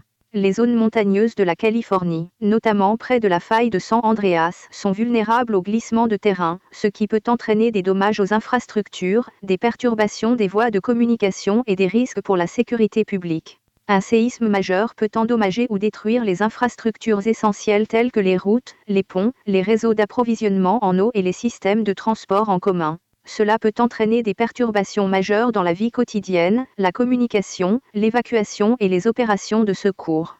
Comme cela s'est produit lors du séisme de 1906, les séismes peuvent provoquer des incendies massifs en rompant les conduites de gaz et d'eau. Lorsqu'un grand nombre de bâtiments sont détruits ou endommagés lors d'un séisme, les incendies peuvent rapidement se propager et causer des dégâts supplémentaires. Pour faire face à ces dangers potentiels, la Californie a mis en place des programmes de préparation aux séismes et d'atténuation des risques, notamment en renforçant les bâtiments et les infrastructures pour les rendre plus résistants aux séismes. La surveillance sismique continue le long de la faille de San Andreas permet également de mieux comprendre son comportement et de fournir des alertes précoces en cas de secousse sismique. On parlait de l'échelle de Richter, on parlait que le tremblement de terre de San Francisco de 1906 avait eu une cote de 7,8 à l'échelle de Richter. Est-ce que ça serait possible, ChatGPT, de nous expliquer qu'est-ce que l'échelle de Richter? L'échelle de Richter, également appelée échelle de magnitude de moment, est une échelle logarithmique utilisée pour mesurer l'énergie libérée lors d'un séisme, autrement dit, sa magnitude. Elle a été développée en 1935 par Charles F. Richter, un sismologue américain, et est devenue l'une des méthodes les plus couramment utilisées pour quantifier l'intensité des tremblements de terre. Le fonctionnement de l'échelle de Richter est basé sur les enregistrements des ondes sismiques mesurées par les sismographes, des appareils spéciaux utilisés pour détecter et enregistrer les mouvements du sol. Ces sismographes tracent les enregistrements des ondes produites par le séisme, et à partir de ces enregistrements, on peut déterminer la magnitude du séisme. L'échelle de Richter est une échelle logarithmique, ce qui signifie que chaque niveau d'augmentation d'un point sur l'échelle représente une augmentation de 10 fois en termes d'énergie libérée. Par exemple, un séisme de magnitude 6 libère environ 10 fois plus d'énergie qu'un séisme de magnitude 5, et un séisme de magnitude 7 libère environ 100 fois plus d'énergie qu'un séisme de magnitude 5. Voici une brève explication des niveaux de magnitude sur l'échelle de Richter. Magnitude inférieure à 2,0, généralement non ressentie par les humains, mais enregistrée par les sismographes magnitude de 2,0 à 2,9, très faible, rarement ressentie par les personnes, sauf dans des conditions très calmes. Magnitude de 3,0 à 3,9 faible, souvent ressentie, mais rarement cause de dommages. Magnitude de 4,0 à 4,9 modérée, ressentie par beaucoup de personnes et peut causer des dommages mineurs à des bâtiments mal construits. Magnitude de 5,0 à 5,9 fort, peut causer des dommages importants dans les zones peuplées magnitude de 6,0 à 6,9 majeure, peut causer des dommages sévères dans une zone plus large. Magnitude de 7,0 à 7,9 important, peut causer des dommages graves sur de grandes étendues. Magnitude de 8,0 et plus, majeur ou dévastateur, provoque des dommages catastrophiques sur une très large zone. Il est important de noter que l'échelle de Richter mesure la magnitude d'un séisme, c'est-à-dire l'énergie libérée lors du séisme cela ne mesure pas directement les effets ressentis à la surface ou les dommages causés aux structures. Pour évaluer les effets ressentis et les dégâts matériels, d'autres échelles telles que l'échelle de Mercalli ou l'échelle de dégâts macrosismiques sont utilisées. Si l'échelle de Richter est créée en 1935, comment on a fait pour savoir la force du tremblement de terre de 1906 Vous avez tout à fait raison, et je m'excuse pour cette confusion. La création de l'échelle de Richter en 1935 signifie que cette échelle n'était pas disponible au moment du séisme de 1906 à San Francisco. Par conséquent, l'évaluation de l'impact du tremblement de terre de 1906 n'a pas été effectuée à l'aide de l'échelle de Richter. Lorsque le séisme de 1906 s'est produit, Richter n'avait pas encore développé son échelle pour mesurer les séismes.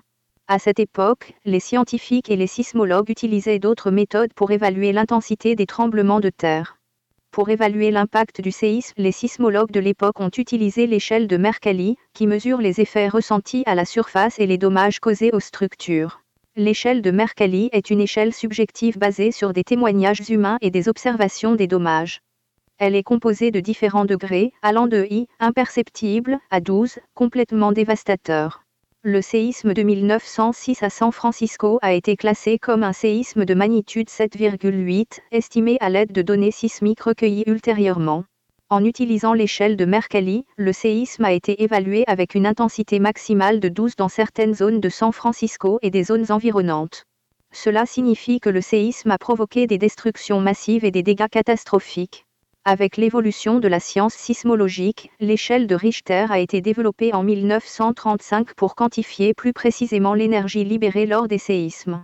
Depuis lors, d'autres échelles ont été développées, telles que l'échelle de magnitude de moment, MW, qui est aujourd'hui plus couramment utilisée pour mesurer la magnitude des séismes.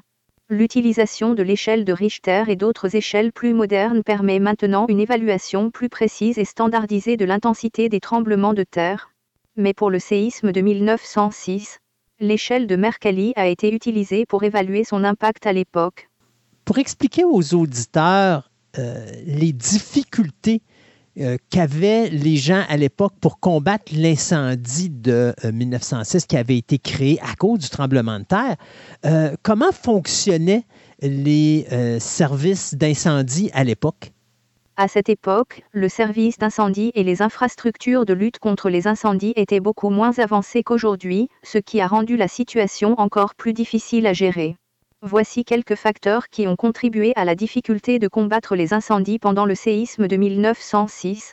Le séisme a provoqué de graves dommages aux infrastructures souterraines de la ville, y compris les conduites d'eau. De nombreuses conduites d'eau ont été rompues, privant les pompiers d'un approvisionnement en eau fiable pour combattre les incendies. Cela signifiait que les pompiers ne pouvaient pas compter sur les bornes d'incendie habituelles pour obtenir de l'eau et devaient trouver d'autres sources d'approvisionnement en eau, ce qui était souvent difficile dans le chaos qui régnait. Le service d'incendie de San Francisco à cette époque était équipé d'engins et d'équipements de lutte contre l'incendie moins avancés que ceux utilisés de nos jours.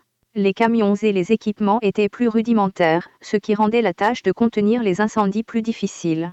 De plus, le manque de matériel de communication rendait difficile la coordination des opérations d'extinction des incendies.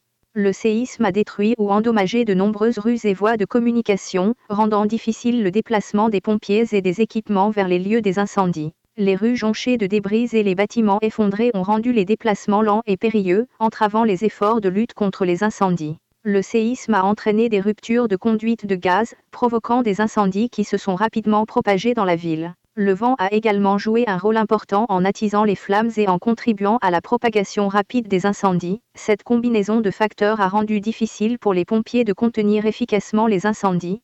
Le séisme a créé une situation d'urgence majeure et de nombreux membres du service d'incendie étaient eux-mêmes touchés par les conséquences du séisme. Certains pompiers ont perdu leur vie ou ont été blessés, tandis que d'autres avaient des préoccupations personnelles liées à leur propre sécurité et à celle de leurs proches. Tous ces facteurs combinés ont créé une situation extrêmement difficile pour les pompiers et les citoyens de San Francisco pendant le séisme de 1906. Malgré leur courage et leurs efforts acharnés, les incendies se sont propagés rapidement, dévastant de vastes zones de la ville. Afin de comprendre un petit peu plus les complexités, ça fonctionnait comment le service d'incendie de la grande ville de San Francisco en 1906? À l'époque du séisme de 1906, le service d'incendie de la ville dépendait en grande partie des chevaux et des hommes pour combattre les incendies. Voici comment fonctionnait généralement le service d'incendie de San Francisco en 1906. Les pompiers de San Francisco se déplaçaient en chariots à vapeur tirés par des chevaux. Ces chariots étaient équipés de pompes à eau à vapeur qui permettaient aux pompiers d'obtenir de l'eau à partir des bornes d'incendie et de la diriger vers le feu. Les chevaux étaient rapidement attelés aux chariots pour permettre aux pompiers d'atteindre rapidement les lieux d'incendie. En cas d'incendie, des signaux d'alarme étaient déclenchés pour alerter les pompiers. Les alarmes étaient généralement sonnées à l'aide de cloches situées dans les casernes de pompiers, mais il y avait également des postes de signalisation dans toute la ville pour relayer les alarmes. La ville était divisée en districts et chaque district avait sa propre caserne de pompiers. Chaque caserne était équipée de chariots, de pompes à vapeur et de tout le matériel nécessaire pour combattre les incendies. Les pompiers vivaient souvent dans les casernes, prêts à intervenir à tout moment. La ville était équipée de bornes d'incendie reliées à un réseau de tuyaux souterrains. Les pompiers utilisaient les tuyaux pour acheminer l'eau des bornes d'incendie jusqu'aux chariots à vapeur et aux lances à eau pour éteindre les incendies. Maintenant, quelles étaient les conséquences financières qui ont été reliées au séisme de 1906 à San Francisco? Les dommages causés par le séisme et les incendies qui ont suivi ont été d'une ampleur considérable, entraînant des pertes économiques importantes pour la ville et ses habitants. Voici quelques-unes des principales conséquences financières liées au séisme de 1906. Le séisme a provoqué l'effondrement ou l'endommagement de nombreux bâtiments et infrastructures de la ville. Des quartiers entiers ont été détruits par les secousses sismiques et les incendies, causant des pertes massives de biens immobiliers. Des maisons, des immeubles commerciaux, des usines et des bâtiments publics ont été gravement touchés. La reconstruction de la ville après le séisme a nécessité des investissements financiers importants. Les coûts de reconstruction des infrastructures, des routes, des ponts, des réseaux d'approvisionnement en eau et d'autres services essentiels ont été considérables. La restauration des quartiers détruits a pris des années et a représenté un fardeau financier considérable pour la ville. Le séisme a entraîné des pertes économiques généralisées de nombreuses entreprises ont été détruites ou gravement endommagées, entraînant des pertes de revenus pour les propriétaires d'entreprises et les travailleurs. Les entreprises qui ont survécu ont été confrontées à des défis supplémentaires en raison de la destruction des infrastructures et des difficultés logistiques liées au séisme. Le séisme de 1906 a entraîné la perte de milliers d'emplois. De nombreuses entreprises ont été forcées de fermer leurs portes en raison des dégâts causés par le séisme, laissant de nombreux habitants sans emploi et sans moyens de subsistance. De nombreux propriétaires et entreprises touchés par le séisme avaient souscrit des assurances pour couvrir les dommages causés par les incendies. Cependant, les assureurs ont été submergés par les réclamations, et certaines compagnies d'assurance ont fait faillite en raison de l'ampleur des pertes, laissant de nombreux assurés sans indemnisation adéquate. Les pertes économiques ont ralenti la croissance économique et ont eu des répercussions sur l'emploi et les investissements dans la région. En dépit de ces conséquences financières désastreuses, la ville de San Francisco s'est reconstruite et a finalement repris son essor économique. Comme je l'ai mentionné précédemment, il est difficile de chiffrer avec précision les pertes financières dues au séisme de 1906 à San Francisco en raison de diverses raisons historiques et méthodologiques les données comptables de l'époque étaient limitées et parfois incomplètes, et il est difficile de reconstituer pleinement tous les coûts associés au séisme. De plus, certaines pertes financières, telles que les dommages aux infrastructures, aux entreprises et aux biens immobiliers, peuvent être difficiles à évaluer de manière exhaustive. Bien que des estimations aient été faites pour évaluer les pertes économiques causées par le séisme de 1906, ces chiffres peuvent varier selon les sources et les méthodes utilisées les estimations historiques ont donné un coût total des dommages allant de plusieurs centaines de millions de dollars américains à plusieurs milliards de dollars en termes actuels en ajustant pour l'inflation. Il est également important de noter que les pertes financières ne se limitent pas seulement aux dommages matériels directs, mais qu'elles incluent également les pertes de revenus des entreprises, les coûts de reconstruction, les pertes d'emploi, les coûts des mesures d'urgence et d'aide aux sinistrés, les coûts d'assurance et bien d'autres facteurs. En résumé, bien qu'il existe des estimations des pertes financières dues au séisme de 1906 à San Francisco. Il n'est pas possible de fournir un chiffre exact et définitif en raison de la complexité et des limitations des données historiques. Cependant, on peut affirmer avec certitude que le séisme a entraîné des pertes économiques considérables, ce qui en fait l'une des catastrophes les plus coûteuses de l'histoire des États-Unis en termes de pertes économiques et humaines. Pour finir, quels ont été les délais pour reconstruire la ville de San Francisco et les étapes de restructuration de la ville? La reconstruction de la ville de San Francisco après le séisme de 1906 a été un processus considérable et complexe qui a duré plusieurs années. Immédiatement après la catastrophe, les efforts de secours et de sauvetage ont été prioritaires pour rechercher des survivants, soigner les blessés et fournir une aide humanitaire aux sinistrés. Les pompiers, les secouristes et les bénévoles ont travaillé sans relâche pour aider la population. Une fois les opérations de secours terminées, la reconstruction des infrastructures essentielles, telles que les routes, les ponts, les réseaux d'approvisionnement en eau et les systèmes de transport en commun, a commencé. Cette phase a été essentielle pour rétablir le fonctionnement de base de la ville. La reconstruction des quartiers résidentiels a été l'une des tâches les plus importantes et les plus longues de nombreuses maisons et immeubles détruits ont été reconstruits, souvent en utilisant des normes de construction sismique plus modernes pour accroître leur résilience au séisme. La reconstruction des quartiers commerciaux et des zones industrielles a été entreprise pour permettre la reprise de l'activité économique de la ville. Certains bâtiments publics emblématiques, tels que l'hôtel de ville de San Francisco et le Ferry Building, ont été reconstruits et restaurés pour retrouver leur splendeur d'origine. Le front de mer de San Francisco a également été réaménagé pour mieux résister aux séismes et améliorer l'accès aux ports et aux activités portuaires. La ville a réussi à se relever de cette catastrophe grâce à la résilience et à la détermination de ses habitants, ainsi qu'à l'aide nationale et internationale qui lui a été apportée. Est-ce que les villes situées autour de San Francisco avaient été aussi durement touchées par le tremblement de terre de 1906? Oui, le séisme de 1906 n'a pas seulement touché San Francisco, mais a également causé des dégâts importants dans d'autres villes et régions de la Californie. L'épicentre du séisme se trouvait à environ 3 km à l'ouest de la ville de San Francisco, près de la faille de San Andreas. Voici quelques-unes des autres villes qui ont été touchées par le séisme de 1906. La ville de Santa Rosa, située au nord de San Francisco, a subi des dommages considérables le centre-ville a été gravement touché, avec de nombreux bâtiments effondrés ou endommagés. La ville de San José, située au sud de San Francisco, a également ressenti les secousses sismiques. Bien que les dégâts aient été moins importants qu'à San Francisco, certains bâtiments ont été endommagés. La ville d'Oakland, située de l'autre côté de la baie de San Francisco, a également été touchée par le séisme. Des dommages ont été signalés dans certaines parties de la ville. La ville de Salinas, située plus au sud de la région de San Francisco, a ressenti les secousses sismiques. Les dégâts ont été signalés dans certains quartiers. La ville de Santa Cruz, située sur la côte à environ 100 km au sud de San Francisco, a subi des dommages considérables. Certains quartiers ont été presque entièrement détruits par les secousses sismiques et les incendies qui ont suivi.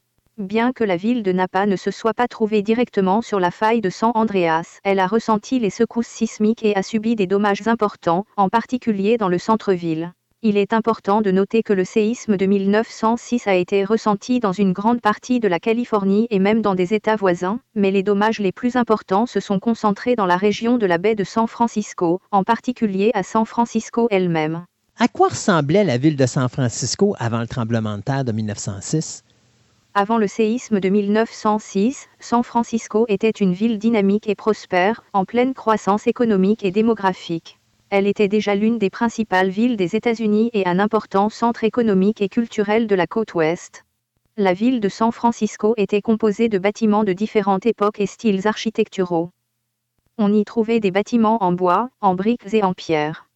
Certains quartiers plus anciens avaient encore des bâtiments en bois datant de l'époque de la ruée vers l'or dans les années 1840 à 1850. De nombreux quartiers résidentiels avaient des maisons de style victorien aux couleurs vives et aux détails ornementaux. San Francisco était un melting pot de cultures et d'ethnies, avec une population diversifiée composée d'immigrants de divers horizons. Les quartiers tels que Chinatown, North Beach, le quartier italien, et le Mission District, le quartier latino, étaient des communautés dynamiques et animées avec leur propre culture, commerces et restaurants. Le port de San Francisco était l'un des plus actifs du monde, facilitant le commerce maritime et les échanges avec l'Asie et d'autres régions. Le port était animé avec des quais, des entrepôts et des activités portuaires. Avant le séisme, San Francisco disposait déjà d'un réseau de transport en commun en développement, avec des tramways à chevaux et des lignes de tramways électriques qui parcouraient la ville. Les tramways étaient un moyen populaire de transport pour les résidents et les visiteurs.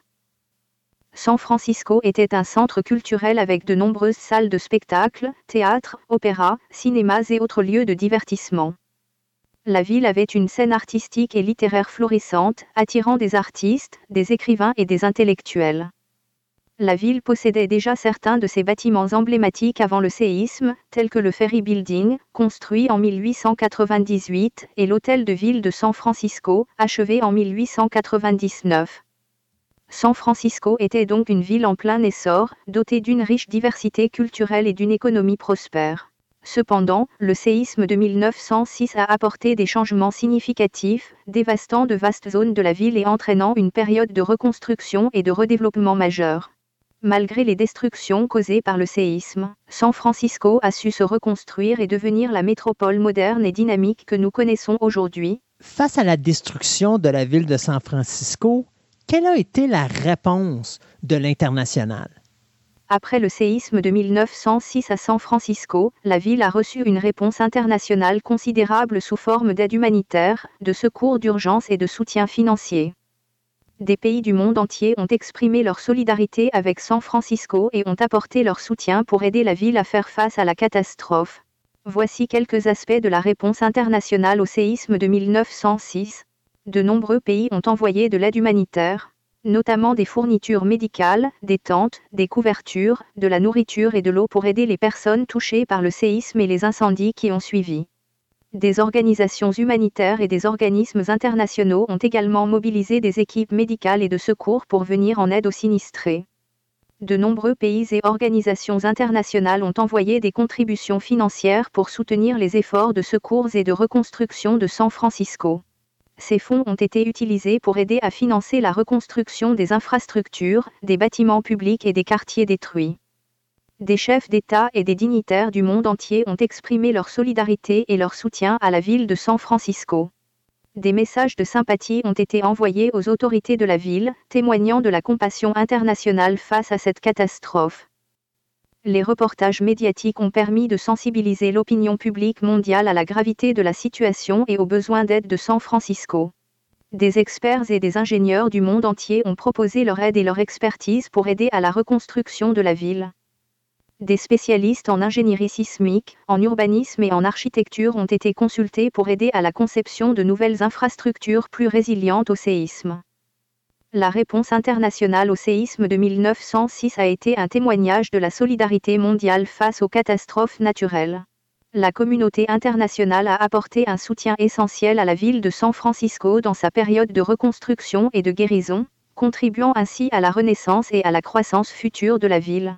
pour en finir avec le tremblement de terre de 1906, est-ce qu'il y a encore quelques petites anecdotes que seul ChatGPT connaîtrait?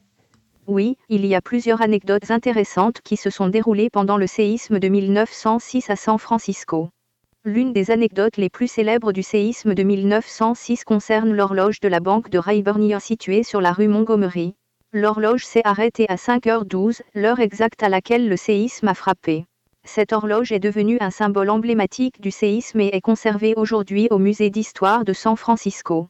Une autre est celle de Mark Sullivan, ce journaliste travaillant pour le San Francisco Call, qui fut coincé dans le bâtiment du journal après le séisme.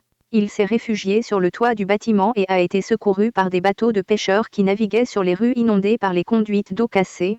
Son histoire de sauvetage a été largement rapportée et a inspiré des récits de bravoure et de solidarité pendant la catastrophe. Finalement, les pompiers de San Francisco ont fait preuve d'une grande ingéniosité et d'une détermination incroyable pour combattre les incendies qui ont ravagé la ville après le séisme. Lorsque l'eau courante était indisponible en raison des conduites d'eau cassées, ils ont utilisé de la bière, du vin, du kérosène et même du dynamite pour créer des barrières coupe-feu afin de contenir les flammes. Leur travail acharné a contribué à sauver certaines parties de la ville.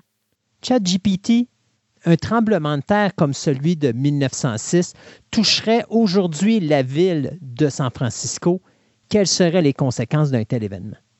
Si un nouveau séisme d'une ampleur similaire à celui de 1906 se produisait à San Francisco de nos jours, les conséquences pourraient être significatives, mais il est probable que la réponse et la gestion de la situation seraient différentes de celles de l'époque. Bien qu'un séisme d'une ampleur similaire à celui de 1906 aurait des conséquences significatives pour San Francisco aujourd'hui, il est probable que la réponse et la gestion de la situation seraient plus efficaces grâce aux avancées technologiques, aux normes de construction sismique améliorées et aux mesures de préparation aux catastrophes en place. Cependant, il est essentiel de continuer à sensibiliser la population aux risques sismiques, de mettre en œuvre des mesures d'atténuation et de préparation, et de s'assurer que les infrastructures critiques sont conçues pour résister au séisme afin de minimiser les pertes potentielles lors d'un événement sismique majeur. Voici quelques raisons pour lesquelles les dégâts pourraient être moins importants. Depuis le séisme de 1906, les normes de construction sismique ont considérablement évolué. Les bâtiments modernes sont conçus pour mieux résister aux secousses sismiques, ce qui pourrait limiter les dégâts aux structures. Les infrastructures essentielles, telles que les ponts, les routes, les réseaux d'approvisionnement en eau et d'électricité, ont été renforcés pour mieux résister au séisme, ce qui pourrait aider à prévenir les effondrements et les ruptures des services essentiels.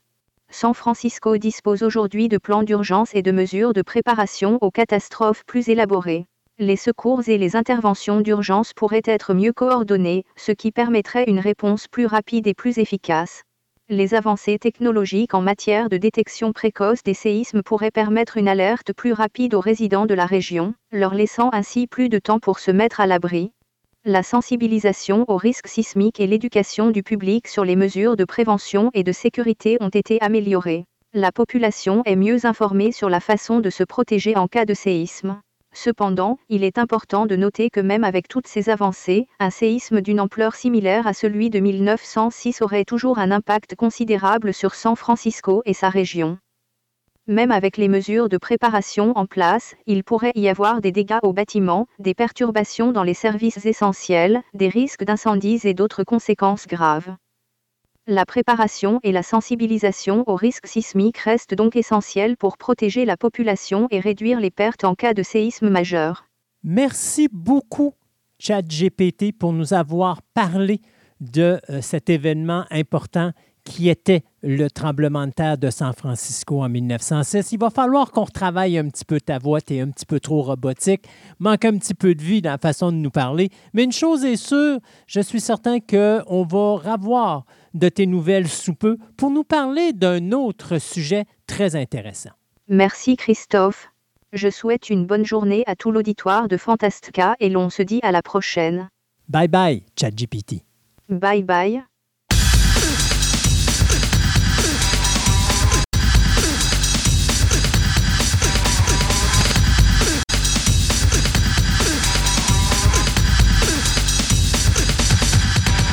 Cette table ronde vous est présentée par TPM et Collection, la boutique idéale pour nourrir toutes vos passions Que ce soit pour des cartes de sport, des timbres, de la monnaie, des casse-têtes, des jeux de société, du comic book, des die ou même de la figurine, voici la place rêvée pour vous, collectionneurs aguerris.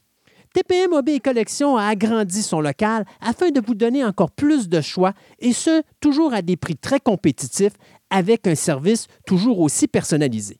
Venez donc nous visiter au centre commercial de Place Fleur de Lys au 550 boulevard Wilfrid Amel, Québec, ou rendez-vous sur leur site web au www.boutique-tpm.com.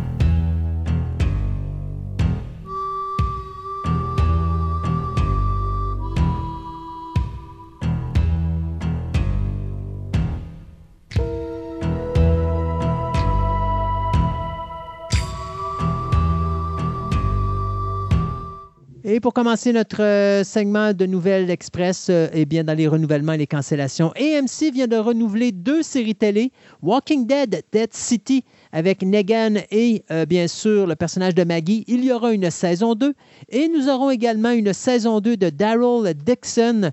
Euh, donc la saison numéro 2 sera... Euh, ben, la première saison aura lieu plutôt le 10 septembre prochain, mais on confirme déjà qu'il y aura une deuxième saison. Donc il faut vraiment, vraiment croire dans le produit parce que je peux vous dire que c'est pas évident de renouveler présentement des shows avant même que la première saison soit finie.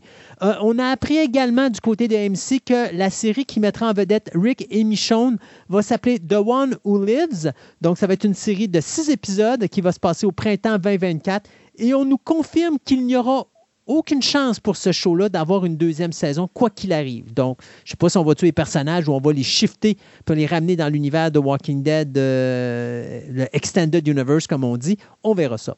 Netflix cancelle la série d'animation Disenchantment après cinq saisons. Ça, c'est dû directement à la grève des scénaristes. Même chose pour Prime Video qui cancelle la série A League of Their Own après une saison. On avait annoncé, si vous vous rappelez, en avril qu'on allait avoir une deuxième saison de quatre épisodes pour conclure la première saison. Ben, on a décidé de canceller tout ça parce qu'avec la grève, ça reporterait les affaires trop loin. Donc, malheureusement, une autre victime de la grève actuelle. Du côté de Disney, encore une fois, on cancelle un autre show à cause de la grève, soit Dougie Cameloa, MD, après deux saisons. Du côté de Warrior Nun, on vous avait annoncé que finalement, euh, le fait que les euh, fans avaient fait de la pression sur Netflix avait poussé Netflix à faire une saison numéro 3. Netflix a reviré son chapeau de bord. On ne fera pas une saison 3, mais on annonce que le personnage de Warrior Nun va paraître dans trois films. Est-ce que ce sont trois films de Warrior Nun ou est-ce que le personnage va apparaître dans trois films d'autres personnages? On ne le sait pas pour le moment, c'est pas mal vague ce qu'on dit, mais une chose est sûre, on dit qu'on va conclure l'histoire de la Warrior Nun à l'intérieur de ces trois productions. On a parlé en début d'émission des reports au niveau du cinéma. Eh bien, Dune, lui, est reporté, le Dune 2 est reporté de novembre 2023 à mars 2024. À ce moment-là, on a également Lord of the Ring, War of uh, Rohirrim, qui devait sortir, lui, le 10 avril 2024, qui est reporté au 13 septembre 2024. Et donc, ça fait un trou le 10 avril et on a décidé d'y placer Godzilla vs. Kong, The New Empire, qui donc va sortir en salle le 10 avril 2024. Vous êtes un adorateur du réalisateur Paul Verhoeven. Paul Verhoeven qui est rendu à 85 ans, le gars qui nous a donné Robocop, Total Recall, Basic Instinct, Hollow Man, Starship Troopers et Showgirls, pour ne nommer que ceux-là. Eh bien, son prochain film sera Sans compter oui, oui, oui, vous avez bien entendu un, titre en français, sans compter, qui sera basé sur un roman de Philippe Dijon. Euh, puis ça vous dit quelque chose, vous allez dire, Christophe, tu rappelles une, vieille nouvelle, là. il a déjà adapté euh, une nouvelle de Philippe Dijon. Euh, oui, il l'a déjà fait, c'était le film d'Isabelle Hubert, Huppert, pardon, qui s'appelait Elle, qui avait été fait en 2016, mais là, c'est une nouvelle adaptation qui va se faire. Donc, sans compter, qu'est-ce que ça raconte comme histoire? Ben, c'est un journaliste du nom de Nathan qui est fasciné par sa belle-mère. Je sais pas si, connaissant euh, Verhoeven, il y a du sexuel là-dedans, c'est sûr et certain. Et à un moment donné, bien, il y a un promoteur qui s'en vient pour acheter la terre de Madame Belle-Maman euh, pour y construire un euh, parc d'amusement. Et qu'est-ce qui va se passer? Bien, suite au refus de cette femme pour la vente de sa terre, eh bien, les choses vont juste se dégrader. Et là, ben, il y aura des euh, événements vraiment bizarres qui vont se passer, dont la disparition de certaines personnes. Alors, euh, M. Verhoeven qui va se lancer là-dessus après la conclusion de son autre film sur lequel il travaille actuellement, qui est tourné à Washington, soit Young Sinner. Vous êtes un adorateur de la musique de John Carpenter, eh bien, vous savez qu'en 2017, il avait sorti un John Carpenter's Anthology Album, donc ça mettait comme des il retravaillait ces thèmes qu'il avait fait au cinéma à l'époque, dans les années 70 à 80. On parle de Halloween, Escape from New York, Big Trouble in Little China, Dark Star, Christine, The Fog, In the Mouth of Madness, Assault on Precinct 13, Prince of Darkness et Vampires. Eh bien, le 6 octobre prochain sortira John Carpenter's Anthology numéro 2, qui couvrira encore une fois des thèmes de ses films de 1976 jusqu'à 1988. On parle ici, on nous a annoncé seulement trois thèmes qui vont être travaillés, soit Halloween 2, Halloween 3 et The Thing. Donc, c'est l'étiquette Sacred Bones Record qui va sortir ça. Donc, pour les adorateurs de musique de John Carpenter, le 6 octobre, c'est un rendez-vous à ne pas manquer. Vous êtes euh, des joueurs de Microsoft Xbox 360. Eh bien, juste vous dire que euh, Microsoft vient d'annoncer que le site, ou qu'on appellerait plutôt le Xbox 360 Store, qui permet aux gens d'acheter leurs jeux directement en ligne, eh bien, ça va être fermé le 29 juillet 2024. Qu'est-ce que ça veut dire? Vous ne pourrez plus acquérir de nouveaux jeux sur ce site-là. Mais cependant, vous pourrez quand même, si vous les avez déjà achetés et flushés sur votre console, vous pourrez quand même redownloader de, des jeux que vous aviez déjà achetés. Donc, ça veut dire que vous pourrez avoir encore accès à de vieux produits. Il n'y aura juste plus de nouveaux produits qui seront mis là. Et on compte que plus de 220 jeux digitales qui n'avaient été faits que pour le site du, euh, ben, du Xbox 360 Store ne seront plus disponibles non plus. Donc, Calculez la date, 29 juillet 2024. Si vous avez le plein à faire, c'est là. Après ça, ça va être compliqué. Pour finir, eh bien, l'actrice Alexa Davalos, euh, qu'on avait vue dans les chroniques de Riddick et The Man in the High Castle, vient de sortir brutalement de FBI Most Wanted. Elle ne retournera pas pour la cinquième saison. Il n'y a pas de raison qui ont été données autre que ben, les producteurs sont approchés et ont dit Sais-tu quoi? Tu ne reviens pas l'année prochaine. Ben, bravo, merci beaucoup. Alors, on ne sait pas si on va expliquer son départ dans le premier épisode, puis on va juste euh, la faire rentrer pour le pilote, puis se débarrasser de son personnage, ou si elle va juste disparaître. Vous comprendrez qu'avec la grève des scénaristes présentement, il n'y a pas un Moses de scénario qui a été écrit pour les débuts de saison. Alors, euh, Oubliez son personnage dans FBI Most Wanted. Euh, elle faisait quoi, je crois, deux saisons qu'elle était régulière dans la série. Eh bien, son personnage ne sera pas de retour pour cette nouvelle saison. De mon bord, j'ai quatre nouvelles rapides. Après ça, je vais vous parler de X. Donc, euh, House of Dragon, on sait qu'ils ont euh, la deuxième saison, ils l'ont rapetissé à huit épisodes. Les auteurs, ceux qui sont dans le directeur, excusez-moi, ben, il dit qu'en faisant ça, il y a eu bien de la misère à mettre toute l'information dans une heure pour chaque épisode. Et donc, attendez-vous à une ride assez intense pour la deuxième saison. Euh, la dernière fois qu'ils ont fait ça, ça n'a pas, pas bien fini. C'était Game of Thrones. la dernière ah, saison. ouais, c'est ça. Donc, on verra bien. Ben, lui, il dit vous allez avoir un jam-pack action et emotional. ça va brasser. On verra bien. Euh, tu parlais tantôt de Walking Dead, Daryl Dixon, pour les, euh, les, amateurs de zombies, ben, ils vont rentrer des nouveaux types de zombies que dans le tu vois des burners où ils ont le, leur sein acide en plus. Donc, en plus de te brûler, en plus de, de te zombifier la, la, la, morceau, il va te brûler. Bon, bon, regarde, autant mourir d'une manière ou d'une autre. Il peut te toucher, puis là, tu vas te mettre à partir en flamme. C'est dur. ça, c'est une mini nouvelle que je ne comprends pas, mais pas du tout. Mais il paraît que Marvel Studios euh, s'en va de l'avant avec un cinquième Thor. What the... C'est ça. Donc, en tout cas, moi, c'est pas ça. Je sais pas là que j'irais si j'étais Marvel, mais c'est bon. Mais Disney, dans le même, euh, dans le même, dans une idée, euh, je te dirais, euh, différente pour essayer de rentabiliser plus leurs séries, probablement, ont décidé de finalement de surprendre certaines de leurs séries qui étaient sur Disney Plus et de les sortir sur DVD ou plutôt sur Blu-ray. Ah, Donc, Lucky saison 1, WandaVision et Mandalorian vont sortir sur un support physique, Mandalorian saison 1 et 2. Ils vont sortir le 26 septembre, le 28 novembre et le 12 décembre, respectivement. Donc, euh, avant Noël, vous allez avoir ces trois séries-là sur DVD vous allez pouvoir vous faire du fun. Euh, côté de X, oh, je suis pas capable. Euh, côté Twitter, là. Côté ex-Twitter? Ex-Twitter ou Twitter X. On a eu droit à Expandables c'est le 4, donc on a eu droit à un trailer. Donc, euh, cette fois-là, ils vont essayer d'empêcher la Troisième Guerre mondiale, rien de moins. Ouais. Euh, Ils vont aller en Russie? ouais, non, je pense qu'ils trouvent ils courent après des missiles, je me rappelle bien. Ah bon. Ah, il court, il court après les missiles? Ouais, c'est ça. Ah, bon, oui, ok. mais regarde, à, à 90 ans, tu cours après un missile, c'est avec ta marchette, c'est super Jason réaliste. Statham qui court, après s'être tapé le mégalodon, il va se taper les missiles. Ouais. Hey, parlant de Mégalodon, je vous mets aussi un trailer de Mégalodon de Frenzy qui va sortir le 18 août. En passant, The Expandables, ça sort le 22 septembre. Ça s'en vient vite. Ouais, ça s'en vient vite. Le 18 août, Mégalodon de Frenzy. En fin de compte, c'est le nouveau euh, film de nos amis d'Alysium. d'Asylum qui vont sortir. ouais.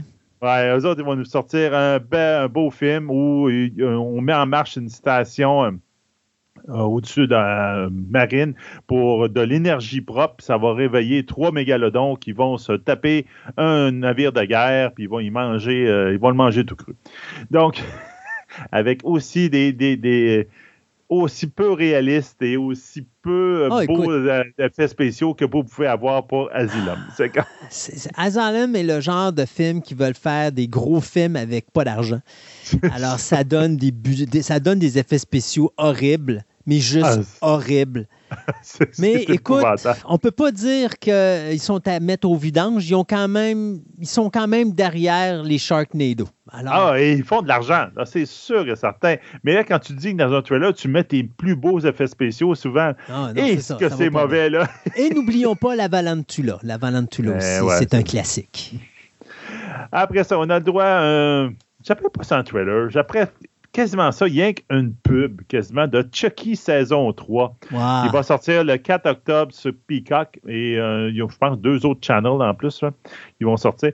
Ben là, finalement, ben, Chucky, on dirait qu'il veut euh, aller à la Maison-Blanche puis se présenter à la présidentielle parce qu'en fin de compte, il fait un, un speech, comme un peu un président fait un speech devant les journalistes. Puis, à un moment donné, il y a un journaliste qui pose la mauvaise question puis il dit Stay there! I would go for you! I would kill you! Puis là, il descend de Mais petit banc. Il descend de son petit banc. là. Entre Biden et Trump, j'aime mieux Chucky. Que- ouais, quasiment. Chucky va régler tous les problèmes Bi- mondiaux. Biden, il- Biden, il est beige, on s'entend, il n'est pas super bon, mais entre, Trump puis son autre rival du même parti, qui est le gars de. Ah, le Ron, de- Ron Machin Gugus, là? ben, le genre de celui de Floride, là, Ouais. euh, garde un ou l'autre, là. sont Ah, regarde, euh, honnêtement, les républicains sont en merde, mais euh, moi, je, moi euh, je te dirais, j'irais volontiers avec Chucky. Puis Chucky, lui, il réglerait les problèmes en Russie. Il irait dire voir Poutine, puis il réglerait son compte. ça, ça mais- c'est sûr. Faire sa part, et c'est dommage qu'il ne peut pas le faire. Puis je te coupe dans tes nouvelles, je m'excuse, mais Hey. j'ai vu le documentaire d'Arnold, puis je voyais son segment quand il est politicien, puis tout ce qu'il a fait pour la Californie. Puis c'est plate qu'il ne peut pas être président, mais je te là- dirais, la plus belle, plus belle chose qui pourrait arriver aux États-Unis, ça serait qu'Arnold devienne président des États-Unis. Sincère, là? Quand, il est- durant la COVID, il a tellement fait des beaux discours Ouais. euh, au public, là, il mettait ça euh, sur l'Internet, puis tout. J'ai publié tout le temps, je faisais Hey, si vous voulez euh, péter le, le- le- le règlement comme quoi qu'un président ne peut pas faire plus que des mandats, à la place, faites sauter le règlement qu'il faut qu'il soit né aux États-Unis. Ouais. C'est débile, ce gars-là. Hmm, C'est ça. En tout cas. C'est dommage parce que ça serait. Tu sais, les États-Unis présentement ont besoin d'un président qui réunit les gens. Ouais. Et présentement, on a deux branches extrémistes, une de gauche, une de droite. Ben oui. Et il n'y a personne qui est central. Arnold, il est en plein milieu. Et ça me faisait rire parce que dans son documentaire, tu le vois, c'est un républicain, il va chercher des démocrates. Ouais. Et là, il y a un gouvernement centralisé, c'est-à-dire que, oui, c'est un gars qui est dans, un par- qui est dans un- une politique d'extrême droite, mais il fait de l'extrême gauche. Ce qui fait que ça fait qu'au centre, ben, son intérêt, quoi qu'il fasse, c'est l'intérêt du public qui passe en priorité. Donc, si on a besoin d'aller là, ben, on va y aller. Puis je me fous si ça va à l'en- à l'encontre de, des, val- des valeurs de mon parti parce que c'est pas ça que le public a besoin. Le public a besoin de tout ça. Et c'est ça qu'on a besoin aux États-Unis présentement. On a besoin d'un gars qui est capable de dire Hey, c'est assez là. Là, là, on est une famille. On est un pays. Là, on peut-tu être unis ensemble puis régler nos problèmes? Ouais. C'est ça qu'ils ont besoin, là. Ah non, regarde. Ah, en tout cas, euh, c'est plate.